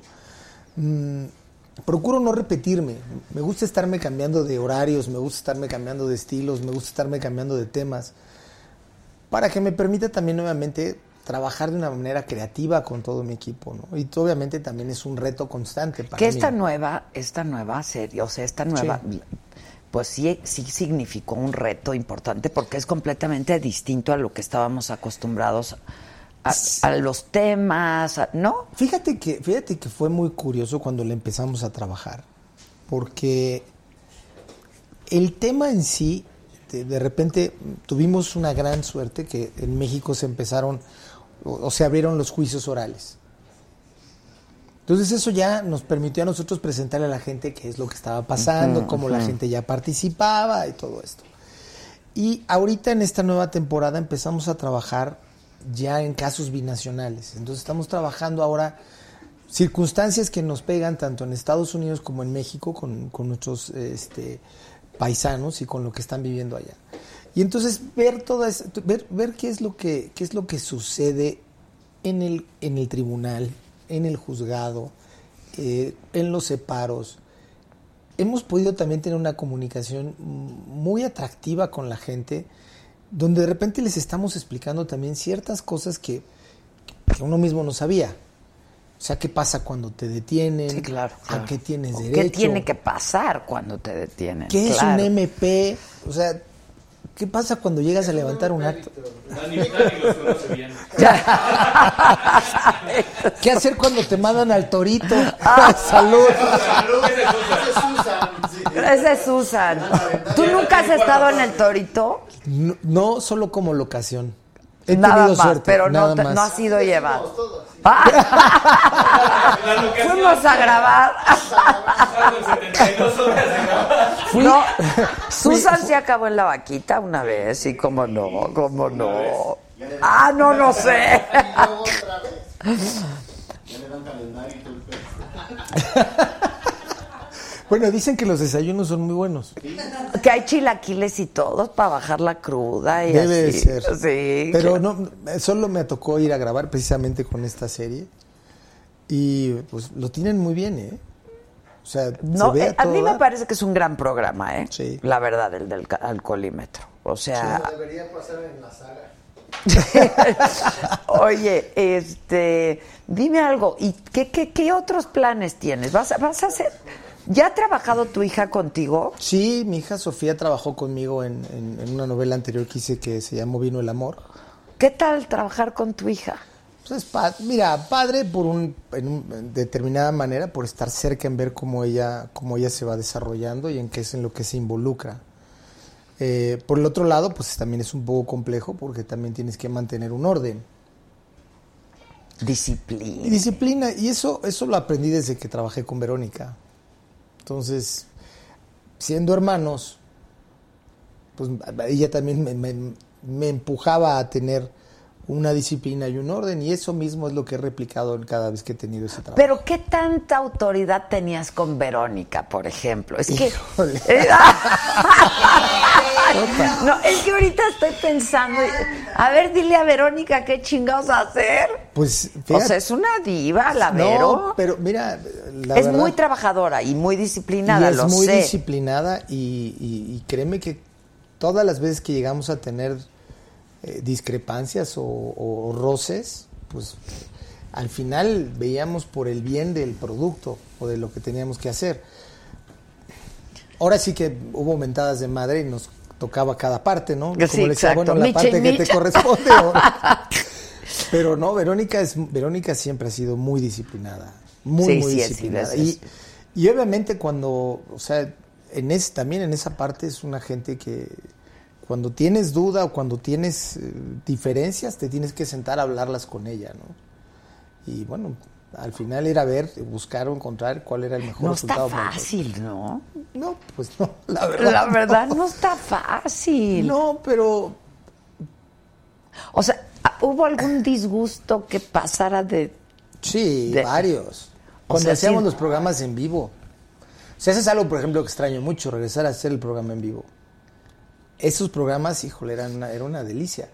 Y sí, hubo, hubo, hubo momentos o circunstancias peculiares de enfrentamiento de si estábamos de acuerdo en determinada cosa que íbamos a hacer en el programa o no, eh, qué es lo que estaba pasando. de ¿Pero pasó a la familia? Ah, Te podría decir que hubo algunos domingos que no comíamos a gusto. O sea, va a ir ella, no voy yo. No precisamente hasta ese caso, pero sí era como, pues ya no le pedías a ella la sal, se la pedía a mi hermana Beatriz o a mi mamá. este. Sí, porque aparte son unidos, ¿no? Pues son lo más, mira, lo más que podemos vernos, sí.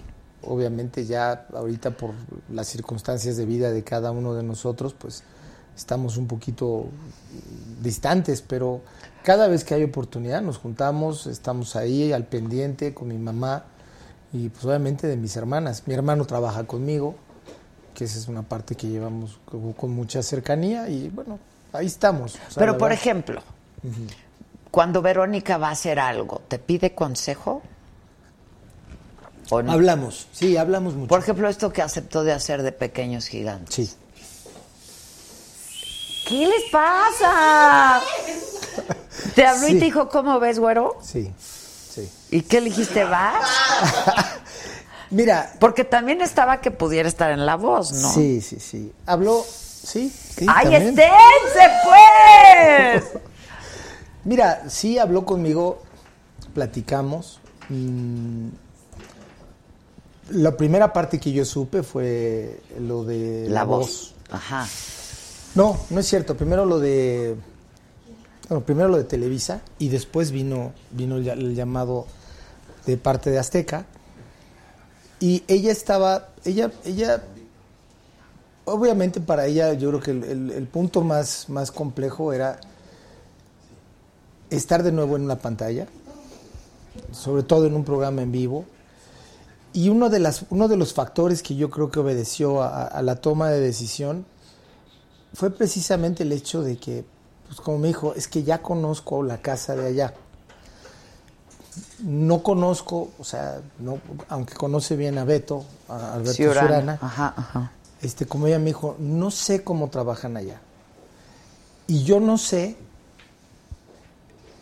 si me voy a poder amoldar o a... o- Si me vaya a hallar. O Sí, sea, sí. sí, tan fácil como y, es. y es y eso eso y eso es difícil y mira que fue y me dijo me, me da mucho gusto porque las dos las dos compañías fueron muy respetuosas y muy claras en su ofrecimiento o sea me dijo no no había dolo por ninguna de las dos partes pero me dice lo que sí me, me traté traté o la- yo creo que mucho de la decisión a tomar por la parte de Verónica es fue obviamente en esa tranquilidad y en sentirse más mm, Cobijada, digamos. En... pues yo creo que sentirse nuevamente en las tablas, ¿no? Decir, estoy en un lugar donde, pues sí conozco, sé dónde está el foro, sepa dónde está este o sea, la lana no tuvo que ver. Hasta donde platiqué con ella y a donde vimos, no. Ok, ok. Y La tú verdad. le dijiste, pues vas. va- A mí cuando me preguntó, mira, lo platicamos y yo se lo dije a Verónica, ¿eh? le dije, yo creo que ahorita estás en un momento muy bueno en tu, en tu carrera, en el cual, pues puedes estar en cualquier lugar y en cualquier plataforma, o sea, así como estuviste ahorita en lo de Netflix, pues qué padre que Azteca te haya buscado, qué padre que Televisa te esté buscando. Ahorita es un momento mágico en toda la parte de, de los medios de comunicación porque hay Hay mucha oferta hay mucha mucha- oferta y hay mucha posibilidad. Y donde pues yo creo que ya no hay tanto, bueno, no espero que no se sigan manejando tampoco esos celos porque no convienen a nadie. Y este y creo que mucho menos a, los, a las mismas compañías, porque las compañías lo que van a necesitar ahora es diversidad. Le fue muy bien en la Casa de las Flores. Sí. Ay, ¿Me vas a preguntar por qué no siguió? no, bueno, es que si tú le aconsejas. Ah, no, ahí no le aconsejé. ¡Ay! sí. Ahí no le aconsejé. Mira, yo creo que, a ver, para la de la Casa de las Flores, lo que ella me expresó fue, me canso un poquito con el proyecto y, y creo que no es precisamente hacia, o sea, la visión que tienen hacia donde lo quieren llevar no es precisamente lo que yo debería de interpretar. Tal cual. Mm, creo que la mancuerna que hizo con Manolo fue maravillosa. Sí, Manolo es- caray, ¿a poco así co- como irreconciliable? el- Pues irreconciliable, no. El Digo, proyecto. Yo no sé, o sea, so- y te juro, eso es muy claro. No sé qué es precisamente el cambio o hacia dónde iban a llevar la historia. Porque eso, como me dijo Verónica, eso que platiqué allá y eso es algo que no. Dije, está bien. Digo, no. No tampoco es mi interés. Sí, no- claro, no, claro, no claro. lo podría yo ni, ni, ni- ni entrar en eso, pero. Pero hay algo hubo que no, que a ella no le pareció en lo que quisieran plantear. Y pues eso sí yo creo que es algo que pues tendría que trabajarse desde el punto de vista tanto creativo como Sí, claro. desde el punto de vista interpretativo, ¿no? Pero qué lástima, porque sí le fue muy bien. Fue un regreso increíble. de Mira, yo creo que fue un gran trabajo. La verdad, Manolo hizo un gran, gran trabajo. Cecilia Suárez, Está maravillosa, maravillosa, maravillosa.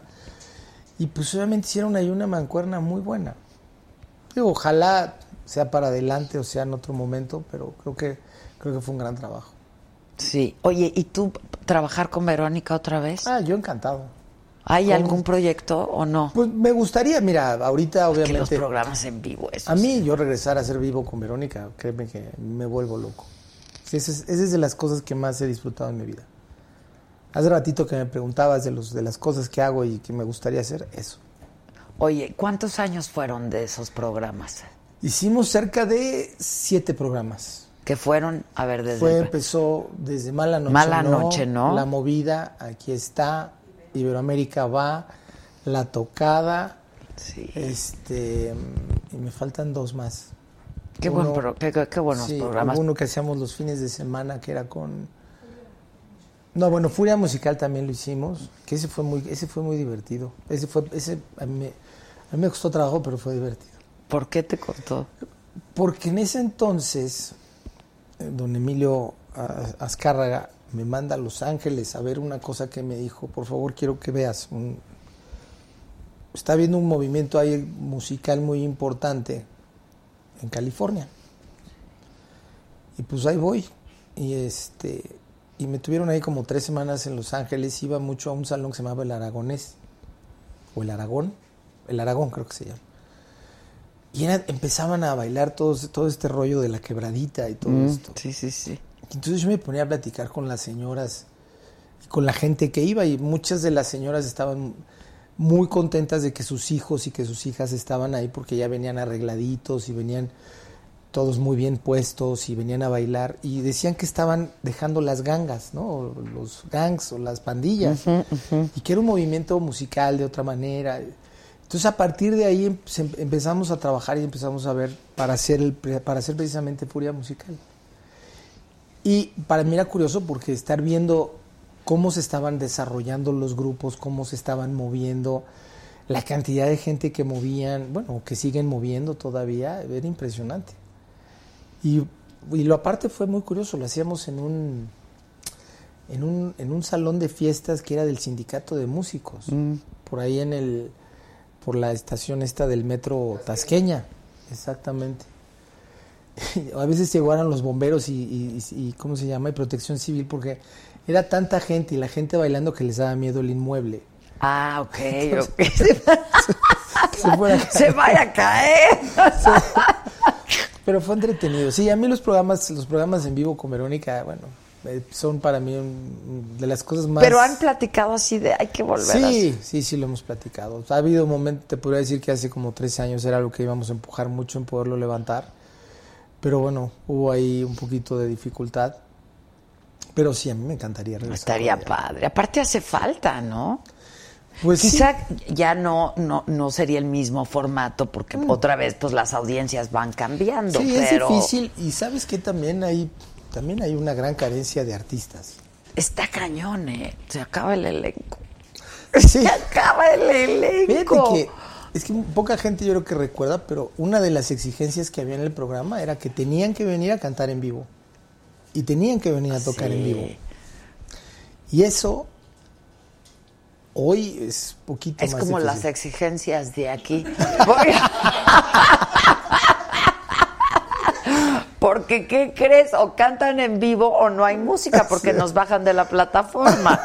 Entonces, pues tienen que cantar en vivo. no hay de otra. Pero sí tienes razón, o sea, no hay tanto. Sí, no, no, o sea, de ahí gente que te pueda aguantar y que te dé obviamente tema para el programa, que te dé espacio, que te dé contenido, mm, es poco. Te voy a leer algo que dicen.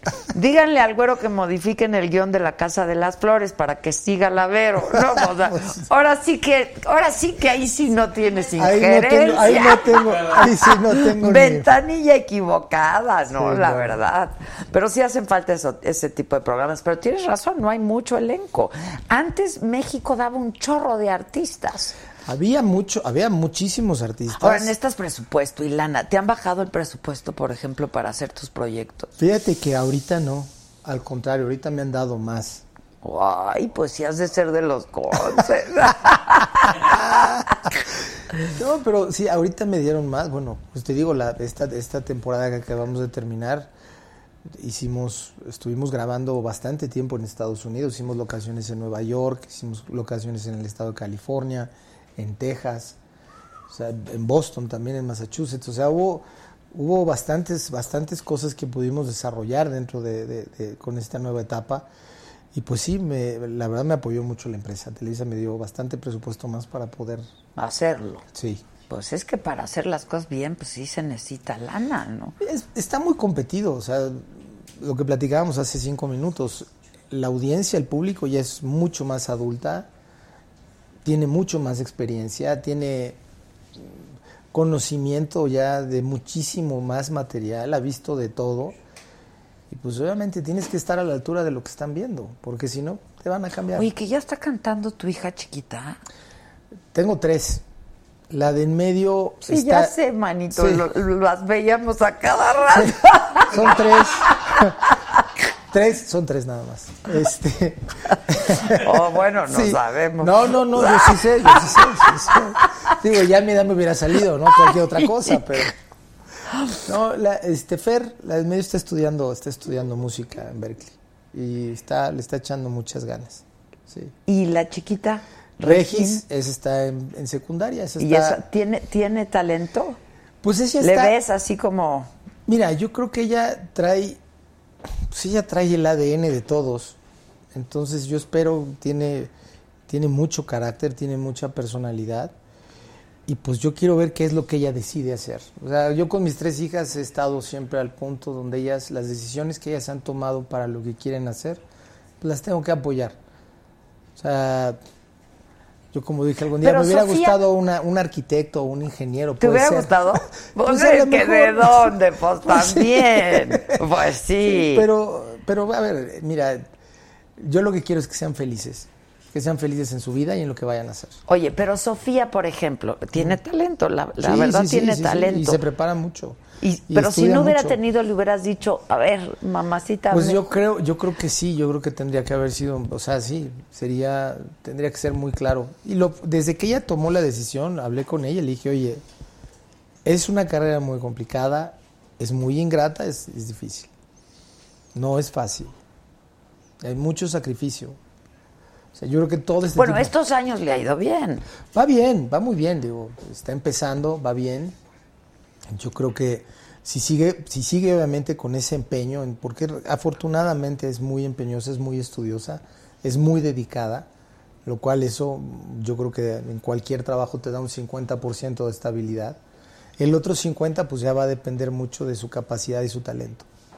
Entonces, hasta ahí va muy bien. Y va empezando muy bien y está muy dedicada y lo cual para mí eso es un...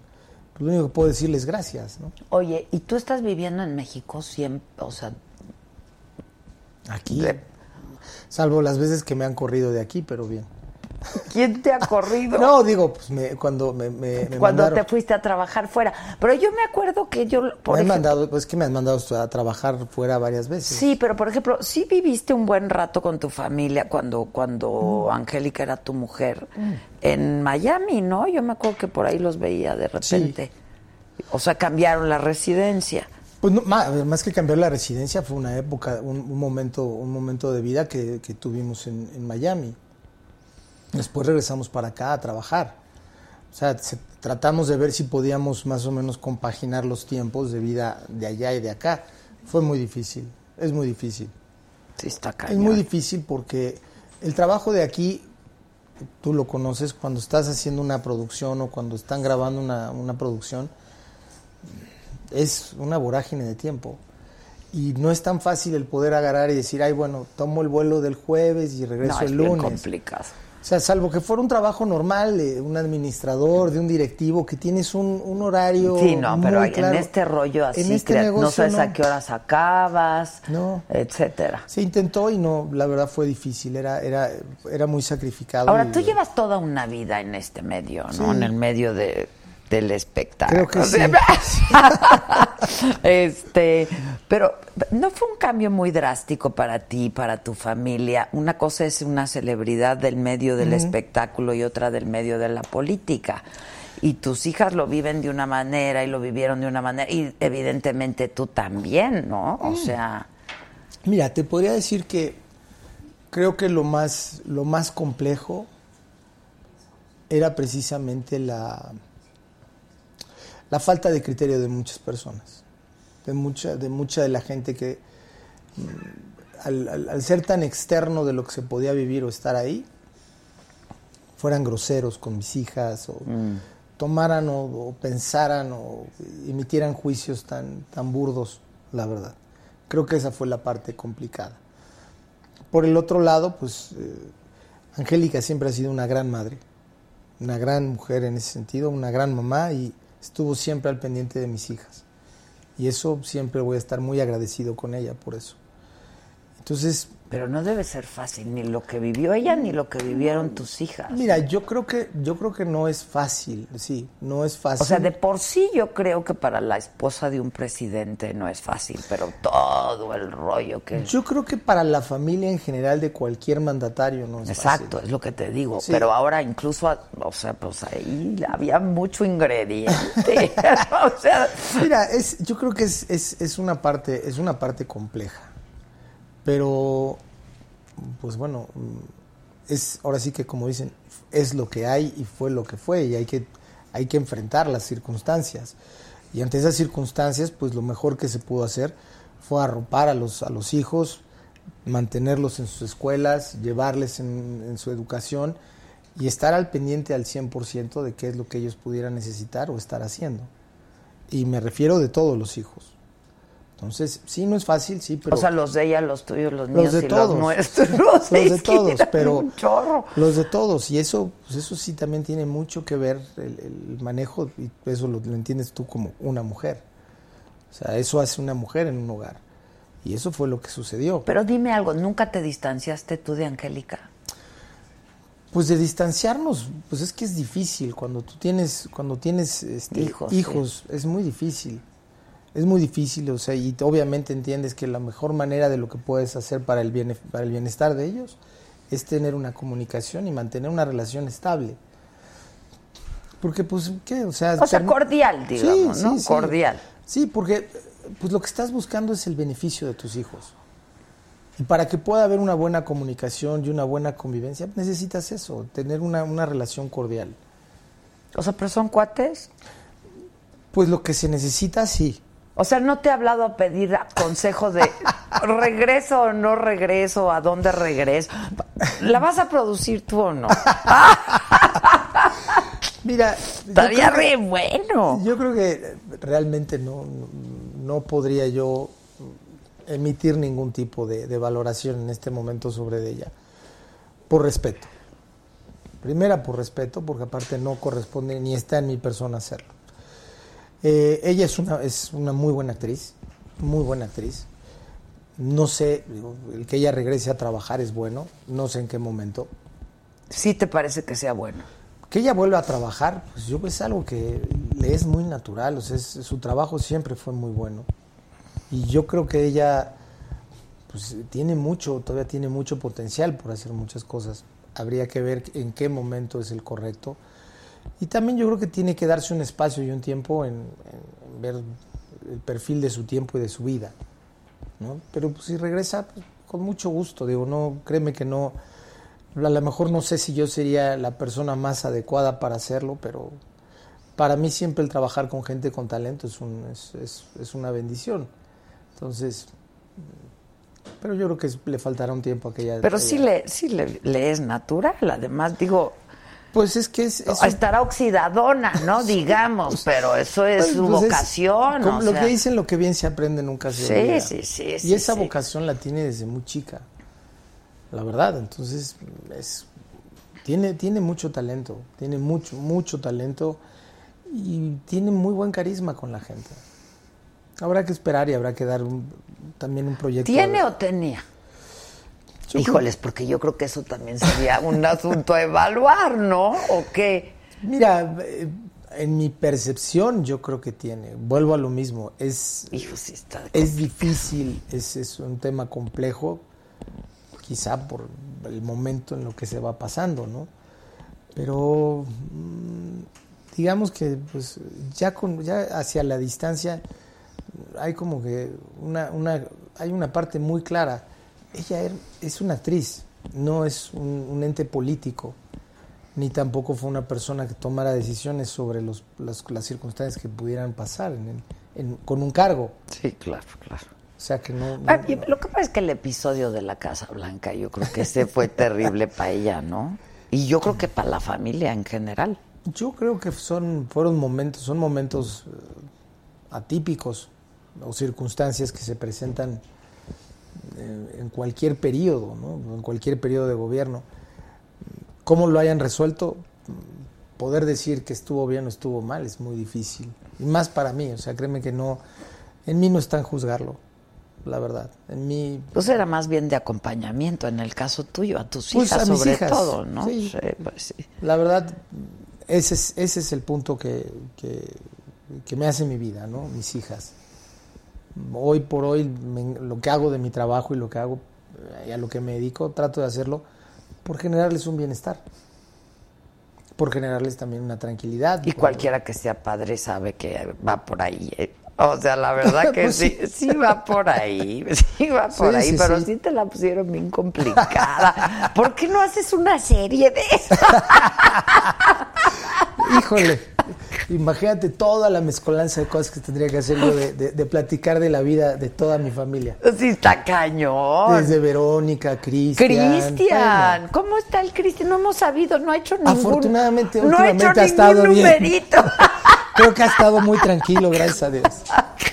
Oye, pero es buena la relación con Sí, Cristian y tú. sí. Sí, Mira, ¿no? empezamos a trabajar desde hace muchos años, cuando estaba muy chiquito. Y te podría decir que ahí fue difícil. Yo creo que esa sí ha sido de las partes familiares más complejas de trabajo. De más ah, estire y afloje. Pero, pero va bien, está bien. Yo creo que Cristian es muy curioso, es tan ambivalente que es su peor enemigo y su mejor creador. Sí, sí, sí, sí, pero es un chavo talentoso, ¿eh, Sí, Cristian? no, no. Es lo que le digo, ha estado calladito. Ha no ha ido a los bien, se ha masajes. No le hemos visto las pompas, Sí, nada. sí, sí, sí, sí, sí, sí, sí. Pero no ha salido sí- con sus intimidades últimamente. Pero es un chavo talentoso, la verdad, canta súper bonito. No, tiene una voz maravillosa y, y la verdad, aunque no parece, mucha gente no lo cree, es alguien que cuida muchísimo su voz. O sea, no bebe, no fuma. eh, Sus problemas son obviamente ese, ese, ese gran gusto por el sexo, ¿verdad? Pero, este, Pues será de familia, que eh, no sé. No lo sé. Yo no canto. No canto. Pero no es el gusto por el sexo, es el gusto de estarse casando y no sé. Ah, bueno, él, no sé, no sé por qué le gustó tanto lo de las bodas. Pues Sí, lo de las bodas, qué necesidad. ¿Tú cuántas tienes? Ah, y luego no dijeron que fue mentirosa la tuya. No, una sola boda. Pero además te casaste tarde, ¿no? Sí. O sea, ya Sí. llevaban muchos años juntos Sí, tú y Angélica. llevábamos 14 años juntos y después nos casamos y después ya. Exacto, y una y ya. Sí, una ya. Uno aprende. Uno apre- Bueno, yo llevo dos, pero, pero la primera no contó. Oye, pero dime, dime algo. ¿Por qué decían que era mentirosa la boda? Ah, se aplicaron ciertos criterios por parte de la iglesia. Ah, ¿por? Porque, Porque la así ceremonia, convenía los intereses. porque la ceremonia se llevó a cabo en Acapulco. Ajá. Y entonces, este, pues era un momento en que la iglesia no, bueno, sigue, creo que sigue hasta la fecha esto de no permitir que los matrimonios ya se lleven fuera o se hagan fuera de los templos, ¿no? Entonces, Ay, sírvenos más tequila. bueno, eso ¡No, es. ma, O sea! O sea, a ver, esa fue, esa fue la resolución que tomó este aquí la, ¿cómo se llama? La mitra eso, ¿cómo se llama el tribunal? Sí, sí, sí, sí. Sí, el tribunal eclesiástico de aquí de México. Ah. Por Pero para ti sí valió y sí No, contó. bueno, pues hubo, o sea, sí, porque hubo Sí, no manches, Hubo, este- güerito. Que si fumas, pregunta a la gente. No sé por qué preguntan que si no, fumas. no fumo. Que salúdame al güero. Muchas- es más, dejé de fumar Dice, hace, "Ah, este es cinco, muy- hace cinco años dejé de fumar. Ah, qué bien. Mira, este es muy bonito. Dice, pobre güero, siempre lo usan las viejas. no, pero... po- ¡Ay, pobre! ¡Pobrecito el güero! Oye, pero nada más me sirvieron a mí. Sí, qué grosero. Qué grosero Oye, güerito, no, ay, ¿sufres? ¿Eres enamoradizo? No enamoradizo, o sea, como dicen, o sea, sí creo en el amor, me gusta el amor, mm, pero no es que sea enamoradizo, no me gusta estarme enamorando de 20 personas, ¿no? O sea, si encuentro o conozco una persona con la que pueda tener una afinidad, pueda convivir y pueda estar bien, pues yo creo que ahí es donde empiezas a, se empieza a generar esto, ¿no? Y tienes, tienes un sentimiento con el cual hay una cercanía, lo llevas a cabo. Disculpa, ¿ahorita tienes algún sentimiento de cercanía con alguien No, o qué? no. ¿Traes novia o no traes no, novia? No, no, no, estoy, estoy muy tranquilito ahorita. Mm, Estoy afortunadamente. O sea, este amor de las telenovelas y así, ¿existe? Así de mato, muero. Yo digo que sí, ¿eh? Sí, sí, hay. A ver, Yo digo que sí, salud. te voy a explicar algo. Si lo pudiera, si se, si se ha podido escribir es porque alguien lo ha, lo ha- ¿Sí alguien o lo ha no? sentido. Como las canciones. Claro, yo estoy de acuerdo contigo. Si se ha podido escribir o se ha podido plasmar de alguna manera es porque alguien lo sintió. La, la- la realidad supera la ficción. Pero tú has sentido eso, amor así de morir, matar así. Ay, Eres apasionado. De, de matar no, pero de morir no, sí. no, no, de matar no, no, no. Pero de morir, ¿Morir? sí. Sí, Sí, sí, sí. ¿Qué- ¿Cómo duele el desamor, verdad? Sientes que te mueres y no te mueres. Sí, carajo, lo peor es que no te mueres. Quieres que se acabe rápido, que se pase rápido el tiempo. Eso es que cómo duele. Pero, pero pues también eso es lo que genera el amor. Uno a veces no se da cuenta que está enamorado hasta que le duele. Sí, es que el amor duele, el amor duele. Cuando, cuando empiezas a, sentir su carencia, cuando empiezas a sentir esa falta, es precisamente el hecho de que tienes un dolor por no tener esa persona o estar con esa persona o sentir lo que sientes por esa persona. Sí, sí, sí, sí. Ahora, tampoco va uno por la vida enamorándose muchas veces, No, porque no es tan fuerte el sentimiento. Sí, no la se puede, verdad, no se puede. Que no se puede, que te quieren de suegro. Gracias. Que te quieren de suegro, que les, Ana Rosa dice, me encanta este señor. Muchas Güero, gracias. eres muy decente, felicitaciones. Ay, ¿qué te saben, güerito? Es que es lunes, es lunes. Este.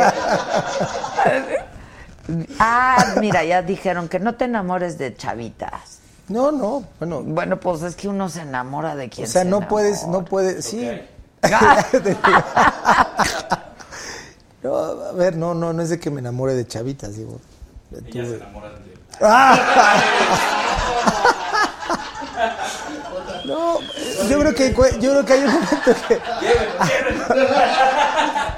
No, pero a ver, al 2 por 1 mira, el 20%.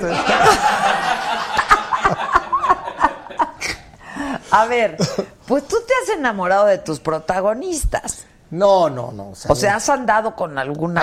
Sí, o sea, sí me ha pasado, me pasó dos veces. No por eso, ahora llevo 30 años trabajando en esto. Ok, ok. Y me enamoré dos veces. O sea, es como. La primera fue Angélica. Angélica y la segunda Fue Angelique. Angelique. Ok. Mi pregunta es la siguiente. Oh, que la canción. Ellas tampoco andaban tan perdidas. Exacto, exacto. De- debiera, debiera uno, digo porque no tiene nada de malo, pero es algo que hemos hablado aquí muchas veces. O sea, pasas tanto tiempo con esas personas, pues que tiene que estar por alrededor con la que Sí. te. Pero debiera ser un. Esos do's and don'ts, así como don't. Mira, sí lo pi- a ver, sí es complejo porque efectivamente hay un hay una hay un momento de trabajo que es muy complicado. Y obviamente también empieza a ser complejo en el momento que llegas a otras etapas de esa convivencia donde se desinfla quizá todo el estrés y toda la tensión de lo que tenías de trabajo y que empiezas a llegar a la convivencia real. Entonces en esa convivencia real como que dices, ay, digo, a mí me ha pasado dos veces, pero sí lo he visto a lo largo de todo lo que me ha tocado trabajar, estos famosos amores de, de telenovelas, ¿no? De relaciones entre los mismos actores o lo que pasa con, con- con- con esta convivencia, como tú bien lo dices, que es complicado. O sea, y lo... Pasa la euforia. Y lo entiendes, lo entiendes por el hecho de que están conviviendo 16 horas diarias. Yo, mira, normalmente cuando empiezo una producción o algo hablo mucho con todo el talento y se los digo, les digo, a ver, procuren no, no caer en, ese, en un juego tan tonto, en el que los, los primeros meses de trabajo todos somos amigos, todos nos queremos, todos, wow. Para la mitad de la producción como que eh, ya como que, bueno, ya cada uno empieza como que a tomar su ritmo, ¿no? Ya para el final ya no quieren saber del güey que está al lado y ya no le prestan el camerino y ya no quieren esto, ya no lo otro. Y, lo mismo les pasa. Y me ha pasado de repente que, ay, empieza una parejita ahí muy amorosa y a la mitad se pelean y de repente tienen escenas juntos y yo con ese güey no grabo, ya la otra no sé qué. ¡Puta, no! Digo, a ver, a ver, a ver, a ver, a ver, a ver. este, Sí, no. El personaje, es, entonces es- empieza a ser complicado. Te tengo un mensaje muy bonito. Ay, a ver. Te amo, eres mi más grande maestro, Dad. Sofi Castro. Ay, qué bonito. Gracias, Sofi, yo también te amo. Gracias. Y también de ti aprendo, es una de mis maestras. Ah, no, Tengo claro. tres que me traen ahí frito. La verdad, uno aprende muchísimo de sus Sí, hijos, sí, sí, ¿eh? de La hijos. neta. Sí. Sí, sí, sí, sí, sí. Dice, ya la está saludando la... Sí, perdonen, perdonen, no había visto que estaba conectada. Una disculpa, que se haga miembro o que ponga el super chat. este, de que su hija, ya, ya se lo pasé, disculpen, ya se lo pasé. Oye, pero si les das esos consejos, pues aplícalos tú también. Ah, no, pues créeme que procuro lo más. Pero yo me refiero a, porque ahí sí hay una relación de poder. O sea, entre, entre pues, los actores y eso, pero productor. Parece, o sea, sí, o sea, sí, a ver, ojo, sí. Entonces se puede malinterpretar. Ahora, yo no estoy diciendo que no ocurra. No, no, no, a ver, tanto se puede, mal- se puede malinterpretar como a veces cuando pasa es, es complicado. Y obviamente también depende mucho de las personas que se meten en esa relación. ¿Por qué? Porque obviamente tienes en juego desde el tiempo, el trabajo, o sea, no es fácil de repente decirle en la mañana, tienes llamado a las 8 de la mañana, y tú a qué horas vas a llegar, pues yo puedo llegar a la hora que sea. Claro, ¿no? O yo sea, soy qué? el chief. O sea, ¿por qué? O sea, es difícil. Sí, está caño. Es difícil, pero, pero a ver, son, o sea, si se da, yo creo que tiene que ser siempre sobre un- una línea de respeto. Las dos veces que me pasó fue ha sido sobre de esa manera y bueno, fue, fueron buenas mis relaciones. Pues sí, y aparte, el amor siempre es bonito, ¿no? Es hasta que deja de ser, hasta que Pues sí, deja hasta de que se termina. Hasta que se termina. La gente está preguntando que si volverías a producir con, con Angélica. Ya dijo que sí. Sí. ¿No? No tendría por qué no. Mira, el, de por sí es un negocio tan chico y obviamente tener la oportunidad de talento, pues siempre se agradece, es una bendición. ¿Qué tan celoso eres con tus protagonistas? En el mejor de los Sí, sentidos. sí. ¿eh? O sea, si tus protagonistas, gente con la que has trabajado antes, ¿te gusta repetir con ellas? Mm, o, no, no, no es- o si no se es- van con otro producto. No, no soy cel mira, no soy celoso en ese sentido para nada. De hecho, mm, me cuesta trabajo estar repitiendo elenco. Me creo más no tengo un elenco favorito ni tengo gente que sean mis preferidos, ni- tengo amigos, tengo am- amigos muy queridos, pero dentro de esa amistad siempre he sido muy claro. Lo que trato de buscar es el beneficio del proyecto, no el, el que a mi amigo le vaya bien. Yo quiero que a mis amigos les vaya bien, Claro, pero no, claro, no claro. por la obligación de que yo les tenga que dar un trabajo. Como ellos tampoco tienen la obligación de nada más venir conmigo a decir, oye, solo voy a trabajar contigo.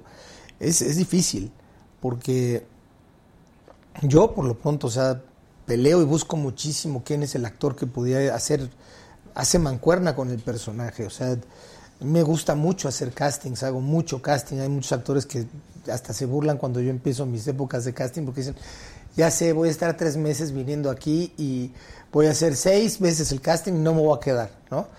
Le digo, "Je, no es este, ahora sí que no es porque no lo no, no, no quiera, sino... O sea, ¿te gusta ver Me gusta la- ir- y me además la empatía, la Sí, química? me gusta ir viendo cómo se va armando todo el, todo el elenco.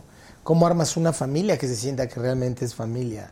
Cómo es, o sea, a mí me causó mucha gracia ahorita. Vi hace poquito una película que es la de María, Reina de Escocia. Y, y pues es una, una historia de época. Y hay uno de los personajes centrales que es un hombre de color. Y, y era, y- y era un hombre importante en la corte. Y en esa época no pasaba eso. Entonces es como que Ah, dices. claro, "Mm, claro. ¿qué No tal?". me la creo. Sí, o sea, entiendo que la inclusión, todo esto que están peleando y haciendo, ok, pero pues como que hay determinados temas que no deberían de ser. Ya, ok, ok. Entonces es lo mismo con, con determinados personajes. Hay personajes que dices, híjole, sí es mi cuate y me cae bien, pero no, no, no es el significado de lo que él tiene que hacer. O sea, y sobre todo porque va en juego la credibilidad de todo el proyecto.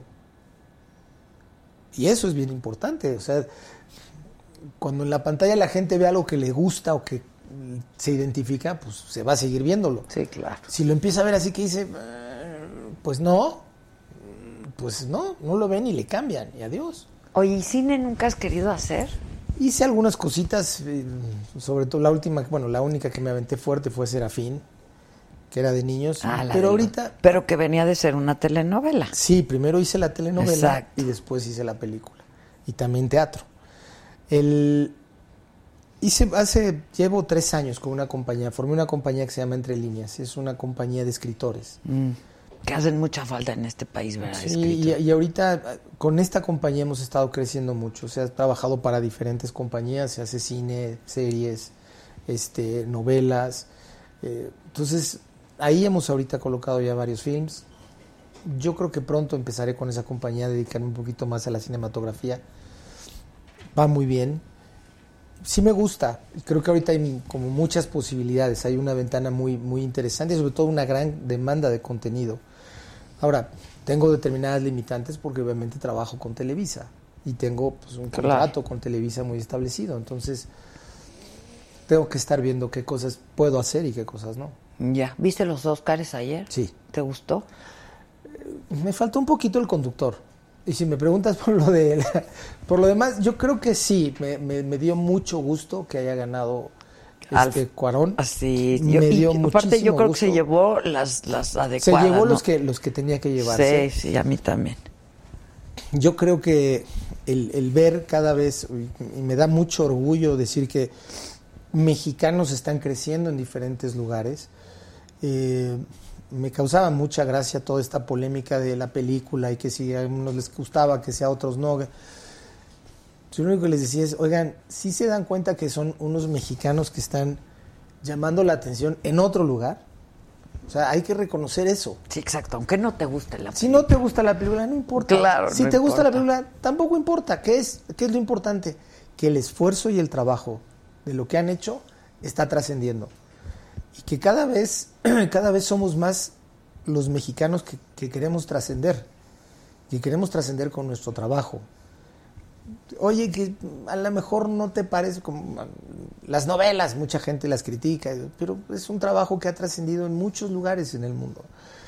y yo creo que tenemos artistas, eh, científicos, ejecutivos, creativos, que han estado trascendiendo en muchísimos lugares. Sí, la verdad. Y que a lo mejor, en, en- en cierto sentido, a veces nosotros somos nuestros mismos enemigos. Eh, A lo mejor es por el mismo sarcasmo o el humor tan negro que luego tenemos los mexicanos.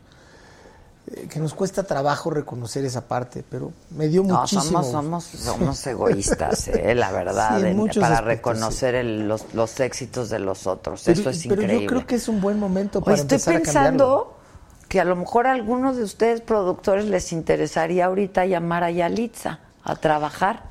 Mira, yo creo que a mí me preguntaron hace poco eso, me decían que si yo llamaría a Yalitza. Yo creo que sí la puedes llamar. Sí, es una mujer a la que le tienes que llevar, la tienes que llevar todavía con otros directores, la tienes que involucrar un poquito más en un proceso de aprendizaje. Porque es interesante, lo que ella hizo fue verdad.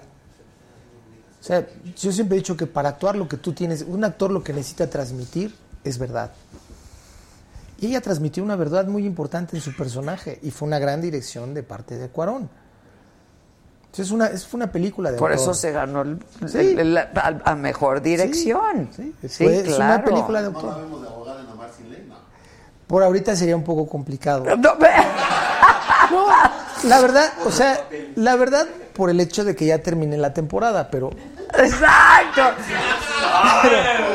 pero no, no, pero lo que pasa es lo que pasa es que yo creo que mira, lo que sí sería una tristeza es que O sea, en términos mediáticos sería increíble tener a Yalitza pero, para cualquier pero productor, que la sí- verdad. Pero ahorita lo que sería una tristeza es que, que nada más la buscaran precisamente como un elemento mediático y no como alguien al que le tendrían que dar la preparación, la oportunidad y la capacidad de hacerlo. Ella no sabe todavía. Yo la entrevisté y me, ella dijo que ella no sabe todavía si quiere seguir en esto. Es que le tocó pues Sí. probar las mieles, ¿no? Pero Y- es y- una carrera, como tú le dices a tu hija, pues es Sí, una carrera es una súper carrera complicada. Muy, muy desgastante. Y ojo, yo creo que lo importante ahorita sería valorar el hecho de que ella lo haga con un talento, con una preparación y con esa disposición. Y no precisamente que sea el, el hecho de ver a ver eh, si la critico o a ver el hecho de aprovecharme de lo que ella hizo mediáticamente. El momento, sí, claro. Que habrá muchos que querrán. Pu- ¿eh? puede ser, pero entonces Sí, sí, es, claro, ese- claro. eso sería una gran tristeza. Ahora, ¿tenemos buenas actrices en México? Hay mucho talento en México. Muchísimo talento en México. Creo que...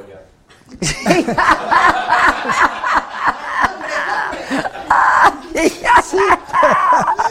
Yo creo que sí hay muchísimo talento en México. ¿Qué es lo que falta? ¿O qué es lo que ha pasado? Tenemos una gran crítica quizás sobre, sobre el estilo de lo que ha pasado en la televisión y sobre eso es lo que de repente muchos nos quieren medir o quieren coartar. Yo les digo, perdón, creo que están equivocados. Si alguien te puede generar una emoción en, un, en una pantalla tan chiquita como una televisión, No, la- en la cual tienes tantos elementos que te están distrayendo constantemente, algo bueno tienen que estar, Sí, algo, no, yo- algo, algo bueno deben de saber hacer. Pero aparte, yo creo que las telenovelas son un, o sea, un, entre, un training muy Sí. cañón, ¿eh? Sí, son, es un tour de to- es un tour de force muy fuerte. muy fuerte porque Que nos Es- digas quién son buenas actrices y actores. porque me quieren comprometer. Eh, eh, no, dice, pero también dice que le eches el ojo a una actriz bailarina que viene de Argentina, que está tremenda, que se llama Laurita Fernández. Que pase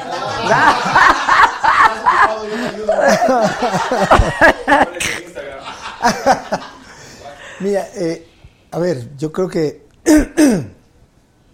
hay mucho talento.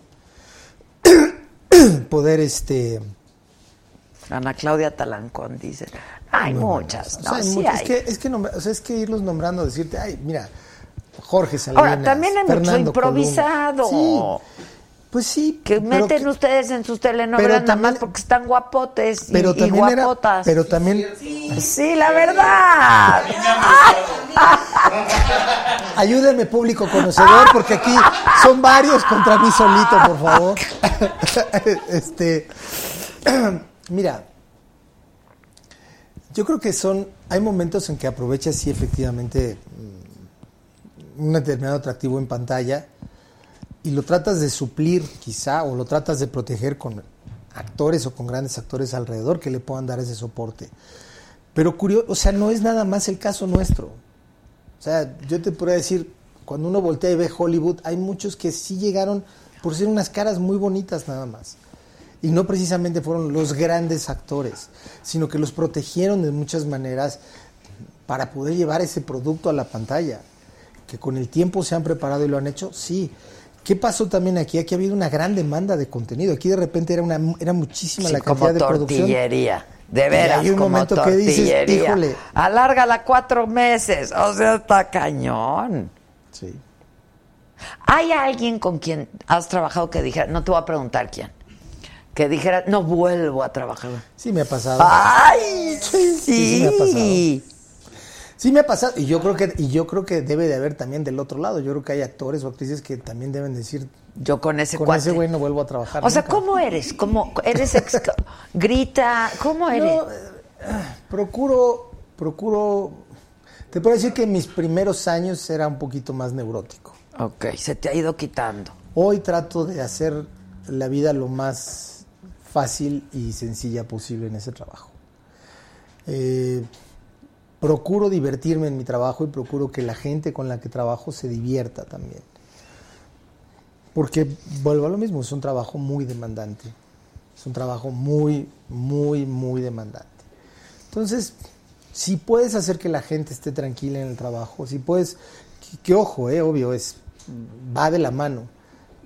Tú me pides ciertas cosas, yo te pido ciertas cosas. Y ese es un compromiso. Llega a tiempo, ven con tus, con tus líneas aprendidas, respeta a tus compañeros, mantén y cuida la imagen del personaje. Del otro lado te podrán decir, oye, no me gusta trabajar los fines de semana. Bueno, pues veamos cómo podemos acomodar los horarios. Oye, por favor, dame determinados días para estar con mi familia. No, Tratas pero luego mucha diva, mucha diva, mucha vedette. Bueno, disque, porque no hay tanta. Sí, pero yo creo que eso depende de cada uno. Depende de cada productor y depende de la forma en cómo cada uno trabaja. A mí no me gusta trabajar con gente conflictiva. O sea, no procuro, o sea, ya hay, y curioso, ¿eh? O sea, hasta internamente ya entre los mismos productores y las mismas gentes, pues nos platicamos las cosas. Sí, es con Y hay gente que dices, "Y, mm, mejor no lo llamen, ni al casting. O sea, pero es buenísimo, sí, pero es complicadísimo. Y, y es feo porque, porque lo que tratas de buscar es armonía en el trabajo. Entonces estar con gente que está complicada, que le gusta estar haciendo problemas, pues como que dices, para.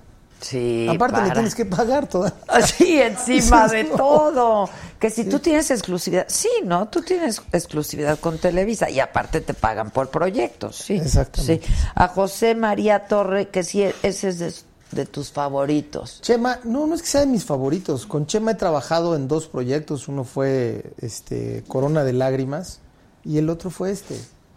O sea, Y lo hizo bien, ¿no? Sí, no, y a ver, y Chema, ojo, Chema vino a hacer casting.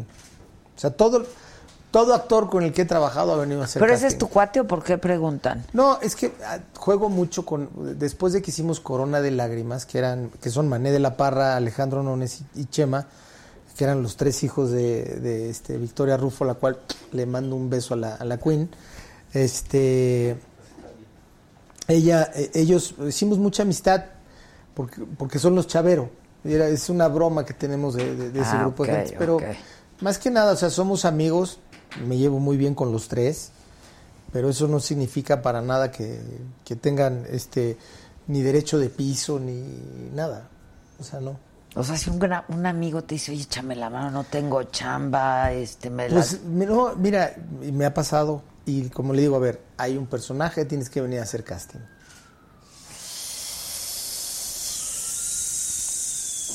Si no, pues árbol 3, chingue. ¡Ah, sí!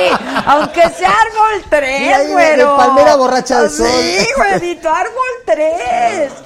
Es que es que está en juego todo lo demás. Sí, está en juego todo lo... Pero entonces le dices, mejor te recomiendo con otro Sí, productor. y mira... digo, o te presto una lana y luego me la pagas, pero sí, sí es, es que es muy Oye, a difícil. propósito de lana, ¿no pagabas pensión? ¿Le pasabas pensión a tus hijos?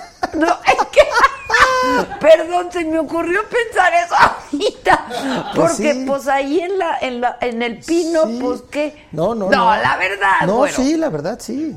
A ver, ese es mi, com- ese es mi No, compromiso. hoy me mandaron un- una investigación de que se gastaban 50 mil pesos en los pastelitos de la vida. A ver, mira, No, di la verdad. la verdad, sí. O sea, a O ver, sea, que les pa- perdón, ahí, o sea, pensión alimenticia. Cuando, sí, y es, o sea, ojo, y son mis hijas y muchas de las cosas que luego a mis hijas les quisieron reclamar, pues me las tendrían que haber reclamado a mí porque yo fui el que las pagó. ¿Cómo qué? Al tatuador. ¿quién? Zapatos, el tatuador. No, ese nadie le pagó. Seguro, pues era No, cuatro. espérame, el que vino, el que vino allí de viaje, de acuerdo, pero ¿y los, el, el- el anterior que tiene mi hija? O sea, las cosas de mis hijas las pagué yo y las sigo pagando yo. y no me pesa. A ver, y, y ojo, ¿eh? Gracias, gracias. Te voy a decir algo, no me pesa. Porque, No, bueno, es tu obligación. Pero pues ahí tenían un chorro de lujos y cosas. pero, pero a ver, pero, y que si el avión. y- pero eso es, es- a ver, yo creo que, yo creo que es- vuelvo a lo mismo. Yo creo que es, es una visión muy, muy, muy por arriba de lo que realmente es la vida de cada uno de ellos. Las necesidades con las que ellas se tenían que mover y con las que tenían que vivir y que son sus responsabilidades de vida, sí están bajo mi cargo. El que tuvieran que tener escoltas o movimientos de gente no fue por, no es por negligencia sí. de ellas. No, ahí sí, pues les tocó. Y, no, y ojo, eh, no es tampoco por solicitud de ellas. Era una exigencia y era un- una línea muy clara y muy marcada por parte del Estado Mayor Presidencial. Eso es, eso es lo que, eso es lo que cuesta a veces trabajo eh, que la gente entienda, que la vida de un mandatario y la familia que viene alrededor de un mandatario son, curiosamente, pasan a ser parte del Estado quieran o no. Entonces, mm, es complicado entender hasta cuál es el alcance del Estado, qué pasa si alguno de ellos tuviera algún percance, de qué manera se tiene que manejar, qué le pasa al- a la estabilidad del Estado por ese tipo de cosas. Entonces, eso es difícil, pero lo- las necesidades, la vida de mis hijas la cubro yo. No sé, pasabas pensión alimenticia. Sí, Yo sigo y ojo, insistiendo y la con sigo, la y la sigo pasando. Sí, ahorita pues. Oye, ¿por qué me hablan de un contrato? ¿Quién habla de un contrato? ¿Contrato con quién? No sé, ¿eh? No. ¿Me van a contratar? No, que ¿Me si van le- a cambiar mi contrato? Que ¿Alguien sí. quiere comprar mi contrato? Dígame. Que si le que si firmó un contrato Angélica para casarse con él. Ah, eso no. No creo. No lo sé, no creo. No creo. Bueno, la han de haber dejado bien. Mira, yo lo que quiero es el bienestar de mis hijas. Si yo creo que mal haría yo en hablar algo Que ni sabes. que no sé, uno, y que aparte, pues no es tampoco ni materia de mi vida ya personal. ¿Sufriste? Cuando terminé me, me dolió, sí. Es la mamá de mis hijas, una pareja que quise mucho, una mujer que la verdad quise mucho. Y cuando decía, y con el presidente, no Marta. Ni cómo le decía, no manches.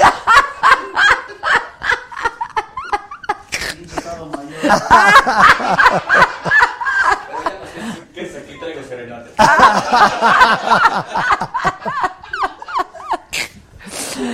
Sí, sí, es- ese es de los desamores que dolió, sí. Oye, pues viví una, viví una, viví mucho tiempo con ella. O sea, fueron 18 años más o menos, 16 años completos, 18 ahí mm, de una relación para mi vida muy importante.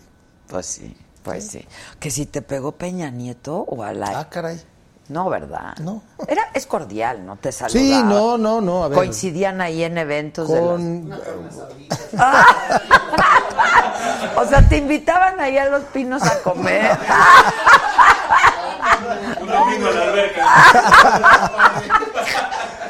Mira, siempre, siempre le voy a agradecer que fue una persona muy cordial, muy decente, y siempre le dio el mismo lugar a mis hijas que a sus hijos. Yo la verdad, hasta donde sé, es que las quieren mucho a tus hijas Sí, sí, y sí. tus hijas deben de tenerle, pues, cariño. Es, es, para mí siempre fue una buena persona. Conmigo siempre fue una persona agradable, decente y clara. O sea, ¿qué, onda, presidente o cómo? No, siempre fue señor presidente. ¿no? Señor presidente. Ve, ahí, ahí hay un punto que es, o sea, si, si alguien tiene ese cargo y yo soy ciudadano de este país, pues tengo que, tengo que hablarle con el respeto que yo espero él tenga que manejar esa institución. Yo insisto en que hagamos la bioserie, hijo. Es difícil. Es Yo difícil. insisto en que hagamos la bioserie. Imagínate, ¿cómo, cómo, cómo podría yo hacer? No, no, hay muchas cosas que yo no podría ya platicar de mi bioserie. Verónica me mataría, Cristian peor. No, hombre. Sí, no, no. Pero sería un Sí sería. O sea, esa sí sería. chulada de Chulada de bioserie. Miren, ahí, ahí me pondré a que no saldrían. Los que, pues sí, imagínate, es como, yo el otro día me comparaba con Roberto Gómez Fernández, con el hijo de Chespirito. Del Chespirín. Le decía a Roberto, le digo, güey, tú y yo tenemos una competencia difícil. Por, le digo, por todo lo que hay en nuestras familias alrededor. Sí, está cañón. No sé quién está peor. ¿Con quién te llevas bien así de cuates y salir? Con Roberto, con Nachito Sada, mm, pues con varios de mis compañeros, o sea, te puedo decir Nicandro, Chava, con Juan, nos seguimos viendo todos los jueves, comemos juntos. De ahí, y con Murguía también, con el chino. Oye, ¿tú hiciste Rubí? Sí. ¡Qué bárbara! Es así que telenovelo, ¿no? Salud, salud. Que si va a haber Salud. Rubí 2. ¡Salud, salud! Que si Este- va a haber Rubí 2. Puedes más seguido. A mí me hubiera. me hubiera gustado. Me hubiera gustado, porque de hecho en el momento cuando hicimos el cierre de la primera Rubí, de esta Rubí, se dejó abierto una posibilidad ahí para hacer una. El una final, segunda- ¿te acuerdas Sí, del sí. final? Una segunda, una segunda, una segunda línea. Pero Bárbara en ese momento no, no quiso. ¡Qué guapa, eh! Bárbara muy guapa, muy guapa. y Qué buena buena telenovela compañera. esa, yo me acuerdo de esa Sí, sí, sí, telenovela. sí. Y buena actriz, ¿no? Sí, lo hizo muy bien. Lo hizo muy bien. Lo hizo muy bien. No, Bárbara lo hizo muy bien. Haga. Que si tus hijas llegaban en helicóptero al colegio, ahí también ya que no manches. No. O, o también pagabas por eso. No, no, no, no. Oye, que, que si le daría chamba a Ruli. Es que te bajó a tu chava, ¿verdad? Mira, si hubiera otra vez. Sí, no, ahí sí, ni, ni- que ni vez. casting, que ni sea persona. A ese sí te le puedes poner al tiro, güero. Mira, Ahora estado mayor ni que nada. Exacto. Aquí hacemos montón. Aquí te llevas ese pelado, sí da miedo.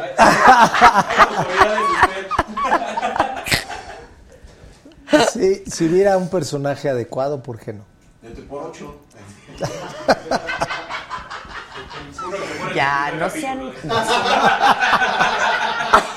Se está en coma toda la cabeza.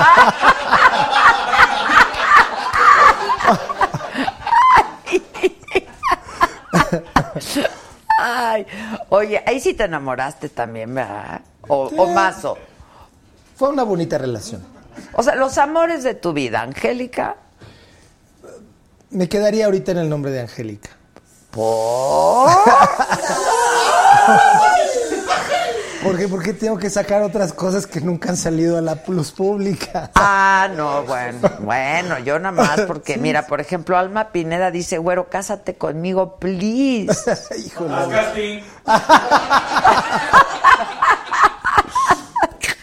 Este, perdón, ¿hay una rusa en tu vida? Porque la gente está No, duro no, y dale ver, con la no. rusa. Se, alguien se inventó, alguien se inventó.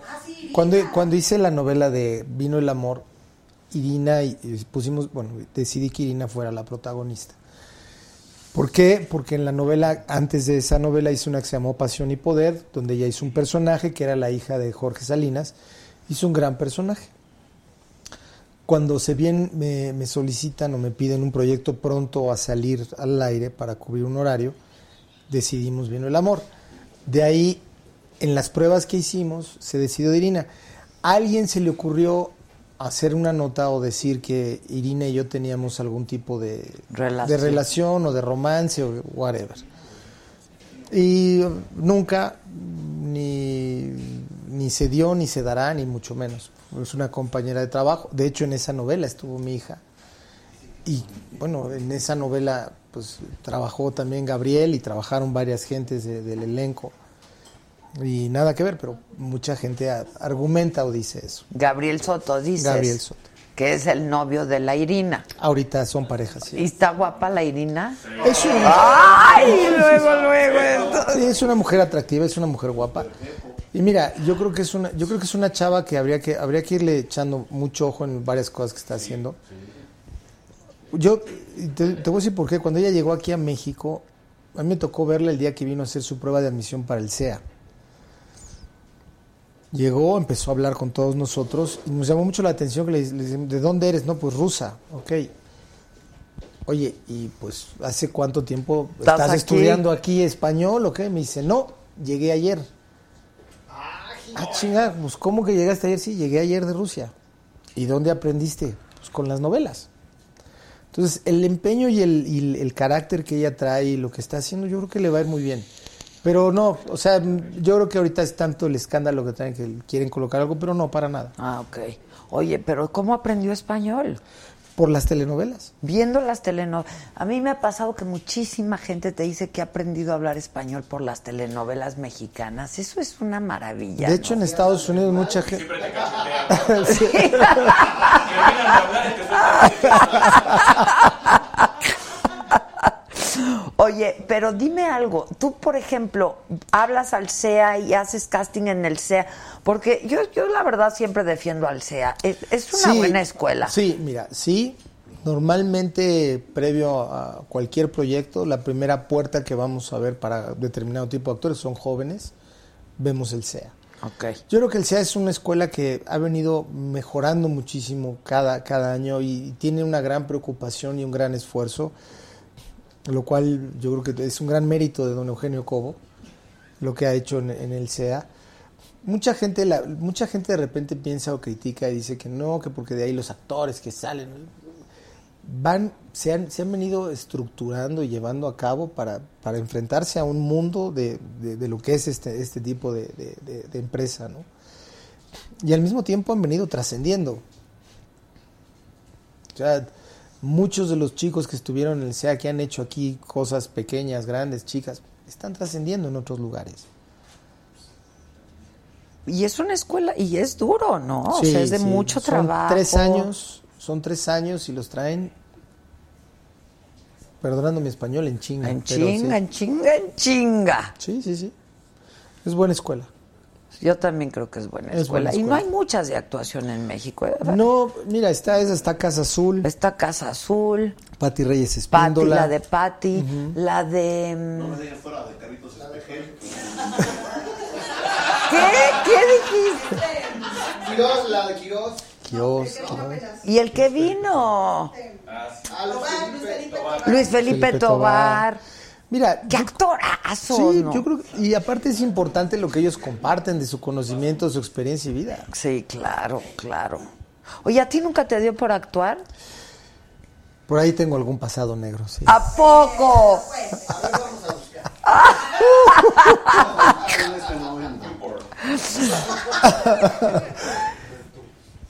Eh, yo estudié, de hecho, en el CEA. Ah, tú estudiaste. Ah, bueno, antes de que se llamara el CEA, hace muchísimos años. Mm, y trabajé en quinceañera y en la casa al final de la calle. Era quien empujaba el. Sí, con Carla Estrada y luego... Empujaba el columpio.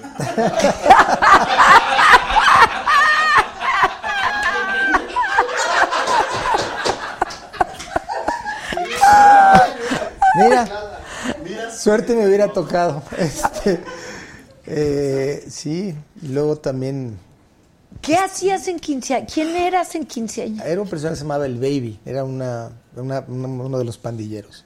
Estaba ahí con, con el chamo. ¿Y luego qué? ¿Decidiste que no era lo tuyo? ¿Sabes qué? Mm, Te voy a- lo que me pasó yo creo que me marcó muchísimo porque ahí me di cuenta que no era mío. No era, pero eso no es lo que a mí me gustaba porque estábamos en una locación grabando y llegó mucha gente a empezar a pedir autógrafos. Cuando me pidieron el autógrafo me empezó a dar, me dio mucha pena. ¿A poco? me dio muchísima pena. Yo dije, güey, si te da pena es que esto no es para ti. O sea, no, me dio mucha pena y peor, me escuchaba yo hablar en la pantalla y me... me ah, me ¿Qué da- decía, güey, qué, qué mal hablas, qué feo suenas, que esto, o sea, no, no, no, no, no. Pero algo me llamaba muchísimo de todo esto, digo, desde chiquito venía yo de, de, de- ver varias cosas.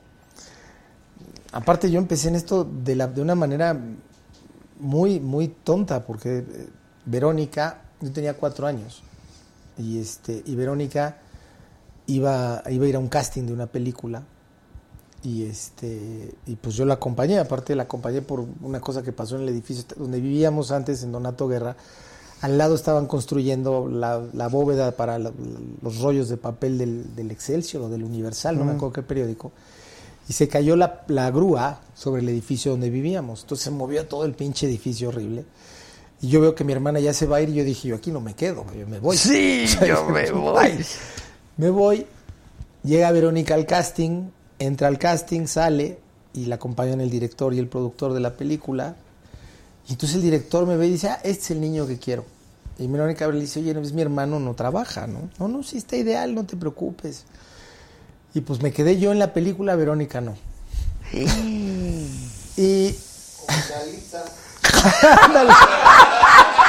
por eso, por eso la entiendo. Por eso, por eso la entiendo. Por eso Por la eso entiendo. la entiendes. Por eso la entiendo. Y entonces resultó ser que me quedo en la película y la película la pasan todas las Semanas Santas. Se llama Jesús, María y José. No me digas. Tú eres el güerito. Yo salgo del niño Dios.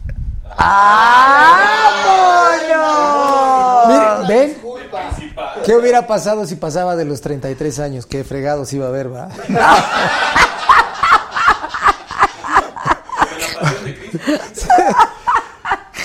Y de ahí empezó, de ahí, pues ahí estuve haciendo esas cosas y luego hice ahí. Dicen, claro, es buen actor, lo recuerdo.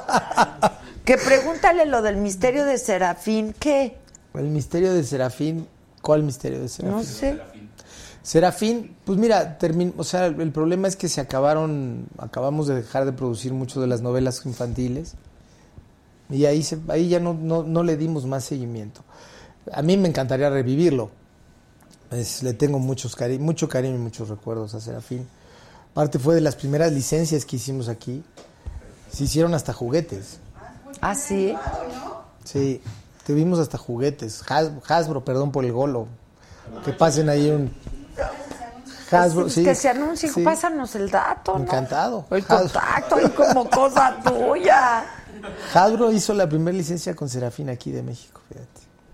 Fue, fue, muy, fue muy, muy padre. Esa fue una experiencia maravillosa. Que si trabajo. alguna vez verán a una persona transgénero en tus telenovelas, ¿qué, qué tan abierto eres a todo esto? eh, De hecho, en la novela, en la temporada anterior sacamos una persona, bueno, sacamos el caso de, un, de una persona que se, se, este, se cambiaba de, de sexo y tenía... ¿Pero era, era transgénero o No, actuaba de era, era eh, actor y hacía, hacía el personaje de mujer, o sea, de hombre a, a- a mujer.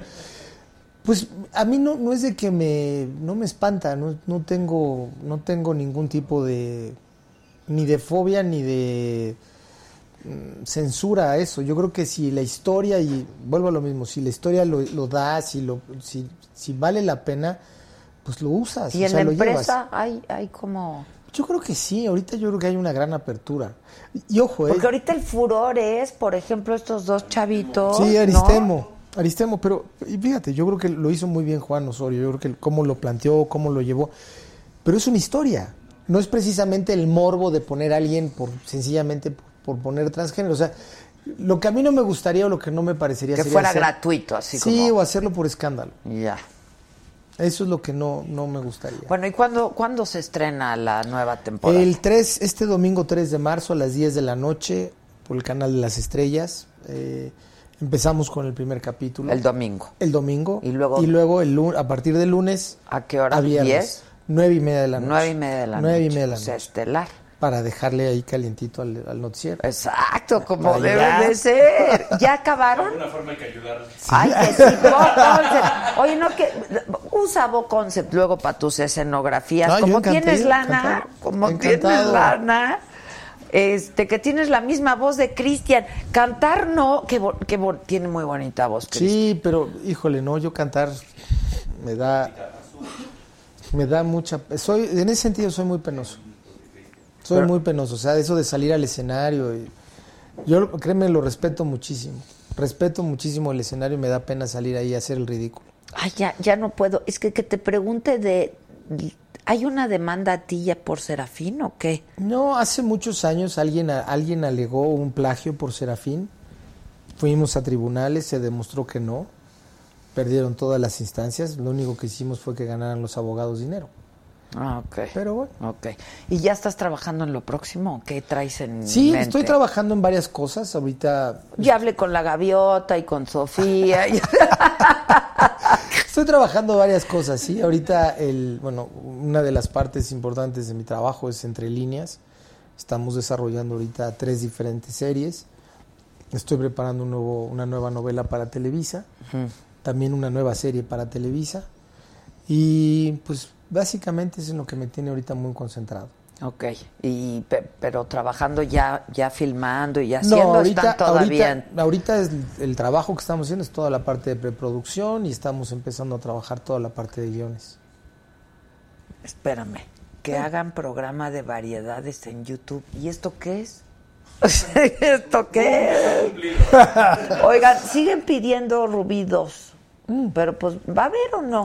A ver, mm, sé que en- hay un, viene un proyecto nuevo por parte de Tele, que es eh, Fábrica de Sueños, donde grandes Ah, pero eso éxitos. es, eso es lo que van a hacer. Grandes ¿Te parece éxitos. una buena idea eso?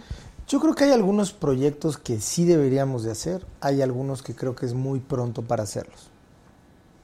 O sea, eh, yo creo que hay grandes historias que por la distancia mucha gente no la, no la tienen ni fresca ni la recuerdan más que el título o parte del elenco que, que participó. Y que creo que sí es un buen momento en poder mm, traer nuevamente esta, Pero pareciera que no hay ideas. ideas hay. O sea, a ver. ¿Sí me explicó? Sí, O sí, sea, sí, sí, de- de, acuerdo, de acuerdo, pero si, si ahorita tú agarras y empiezas a empiezas a desmenuzar el canal completo, pues necesitamos nosotros cubrir determinadas horas. Entonces, sería o es muy difícil traer seis ideas originales al mismo Sí, tiempo. sí, así, sí, sí, claro. O sea, eso es lo que es difícil. Entonces, forzosamente, bueno, mismo Hollywood se reinventa con historias viejas. Sí, bueno, a ver, las historias son... Sí, ahí está. Nace una, Star est- is Born. nace una Exacto, estrella, exacto, vuelve a estar exacto. nominada como mejor película. Sí, sí, sí, sí, sí, sí. Que- es que Lady Gaga, ¿qué tal? Ah, es un talento, ¿Qué tal? es un talento.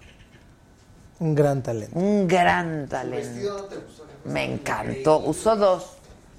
Con el que llegó y luego Sí, se cambió. Y el otro ya más Ah, Sí, exacto, sí, sí, sí. Y Jennifer López se veía guapísima. guapísima. Guapísima. La verdad no se parecía así la maquillaron muy raro. No, estaba guapísima, guapísima. Tráete una de esas. Yo encantado. Tercera temporada de Amar sin ley, dicen. Ah, pues a mí me encantaría. Va a depender mucho de cómo, cómo, se, cómo responda la audiencia. Yo creo que como está planteada y todo, es, una, es, un, es un proyecto que puede darte tres, cuatro, cinco temporadas. Pues sí, parece, o sea, está diseñada para eso. Así ¿no? está estructurada. Dependemos mucho también de que la gente le guste, le responda y la gente se siga enganchando. Si, si es algo que de repente a la gente ya le aburre, pues es como que también una necesidad de uno quererla sacar. Oye, Verónica Castro y Lucía Méndez, ¿sí están peleadas o es puro mito? se llevan muy bien. Se llevan bien, ¿verdad? Ahora sí se llevan muy bien. Hubo una época que no se llevaban ¿Pero bien. qué? ¿De rivalidad? O, o sea, profesional o se caían pésimo? Mira, el, el- hasta donde yo me acuerdo, el conflicto fue un día porque Verónica hizo un comentario porque Lucía iba a tener un, un niño de Pedro Ajá, ahí. Entonces Verónica le dijo, oye, se trata de... Fue en el programa creo que de Juan Gabriel o algo así. Le dice, oye, comadre, se supone que tienes que mejorar la especie, no echarla a perder, digo, porque mi amigo, Pe- que es mi, Que es mi tu amigo, supercuate, mi supercuate Pedro. Pedro, pues en ese entonces a lo mejor no era el galán que soy. No, ni, ni ahorita tampoco. Lo queremos mucho al buen Pedro. Pero fue por eso, y al final, bueno, ¿A poco fue por eso tanto sí, fue, rollo? fue todo un rollo ahí de palabras, y la verdad yo creo que fue algo que mm, se, se desbordó de lo, de lo que podían haber Sí, pensado. claro. Lucía se pasó entonces. Sí, no es No, para no, no, a ver, las dos tienen un gran carácter y las dos, un carácter fuerte y las dos en ese momento Eran lo máximo. pues eran lo más Lo importante más aquí, entonces importante. Ahora a la, a la que no le habla esa Ade por los perros, pero No, era Yuri, pero ya las contentamos. bueno. Sí, sí. Bueno, oye, dime algo rápido.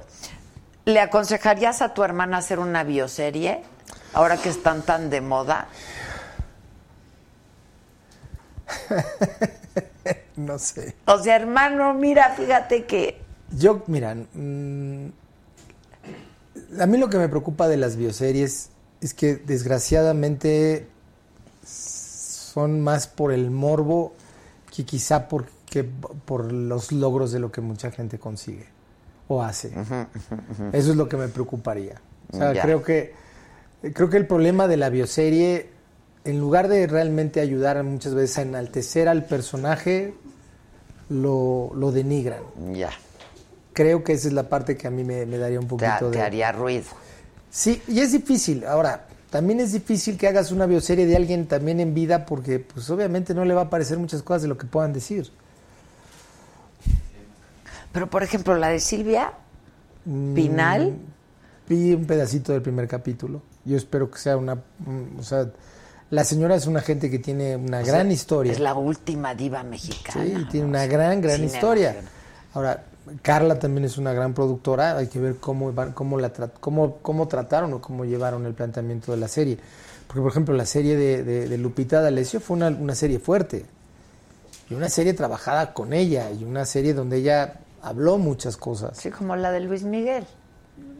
Sí, yo, yo creo que a la de Miki todavía le falta por ahí algunas cosas. Miki, ¿no? Pero, pero también una buena producción. Pero ese es el punto, que al final, más que, o sea, qué, qué difícil o qué triste que en lugar de ver lo padre de la carrera de él o lo padre de la carrera de Lupita, la gente quiera escarbarle a lo... A lo, a lo Bueno, pero a eso te expones. O sea, Ese ahí está. Lupita, pues hasta colaboró, ¿no? Por Pues eso, digo, ese, es el, ese es el punto que a mí me preocuparía de una, de una, de una bioserie. Ya, pero tu hermana ha sido buen por- bien portada, ¿no? A veces. ¡Ay! Igual que todos los Castro. Pues igual que todos Excepto los Cristian, excepto Cristian. Ese Cristian. Luego hasta se enoja con su mamá también. Pues todos nos hemos enojado con él también en la familia. O sea, es que, ¿qué es este? Es este. O sea, no te lo madreaste al Cristian. Pocas veces me faltaron ganas.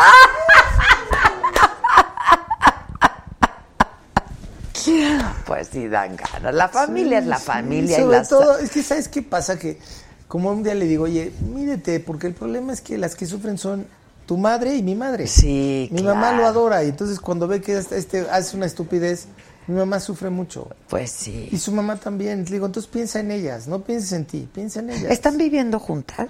No, cada quien tiene su Cada casa. quien pero, tiene su casa, Pero ¿verdad? sí es un, es un, es, es, eh, pobre de mi mamá. ¿Qué culpa tiene? Oye, o su está re mamá? bien tu mamá, ¿no? Ahí va, sí, ahí va mi gorda, a todo dar. Sí, ¿verdad? Sí. Oye, ¿y tus hijas dónde están viviendo ahora? Pues las tengo repartidas, una estudiando fuera, la otra trabajando acá y afuera y la otra acá. Ya, y una con su mamá. Sí, bueno, están, la chiquita está acá con ella, ¿Ah, están aquí? espero. Pásales la pensión, ¿eh? Porque la chiquita todavía necesita pensión. Oye, bueno, muchísimas gracias. Eres un encanto. Por favor, avísanos del casting. Yo sí quiero ir a hacer ¿Cómo? casting. Yo encantado. Digo, yo sé que te gustan más jovencitas, pero puedo hacer, puedo hacerle, puedo hacerle de la abuelita. ¿Cuál? De alguien. ¿Cuál? Al No, muchas es un gracias. placer, y me salúdame a los cuates, que tenemos muchos cuates en común. Este, y a ver qué día nos vemos pronto. Me dará mucho. Te felicito mucho. Este domingo, 10 de la noche, la segunda temporada. Sí. Y a partir de lunes, 9 y media. Nueve y media. Ya estás. Felicidades y en buena hora. Banda, gracias. Nos vemos Gracias. mañana, 7 de la noche. Salud, salud, salud.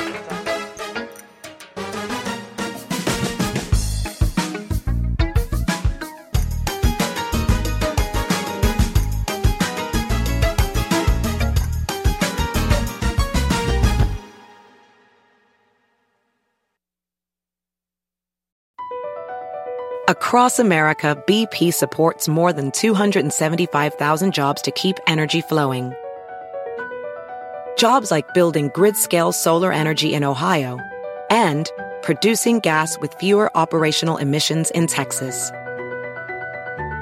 It's and, not or. See what doing both means for energy nationwide at bp.com slash investing in America. You might be right. It's simple, but something you almost never hear in politics today, with each side more concerned about scoring political points than solving problems. I'm Bill Haslam, a Republican. And I'm Phil Bredesen, a Democrat. We're former Tennessee governors, and we invite you to listen to our podcast, You Might Be Right. Join us and guests like Al Gore, Paul Ryan, Judy Woodruff, as we take on important issues facing our country. Listen and subscribe to You Might Be Right, a new podcast from the Baker School at the University of Tennessee.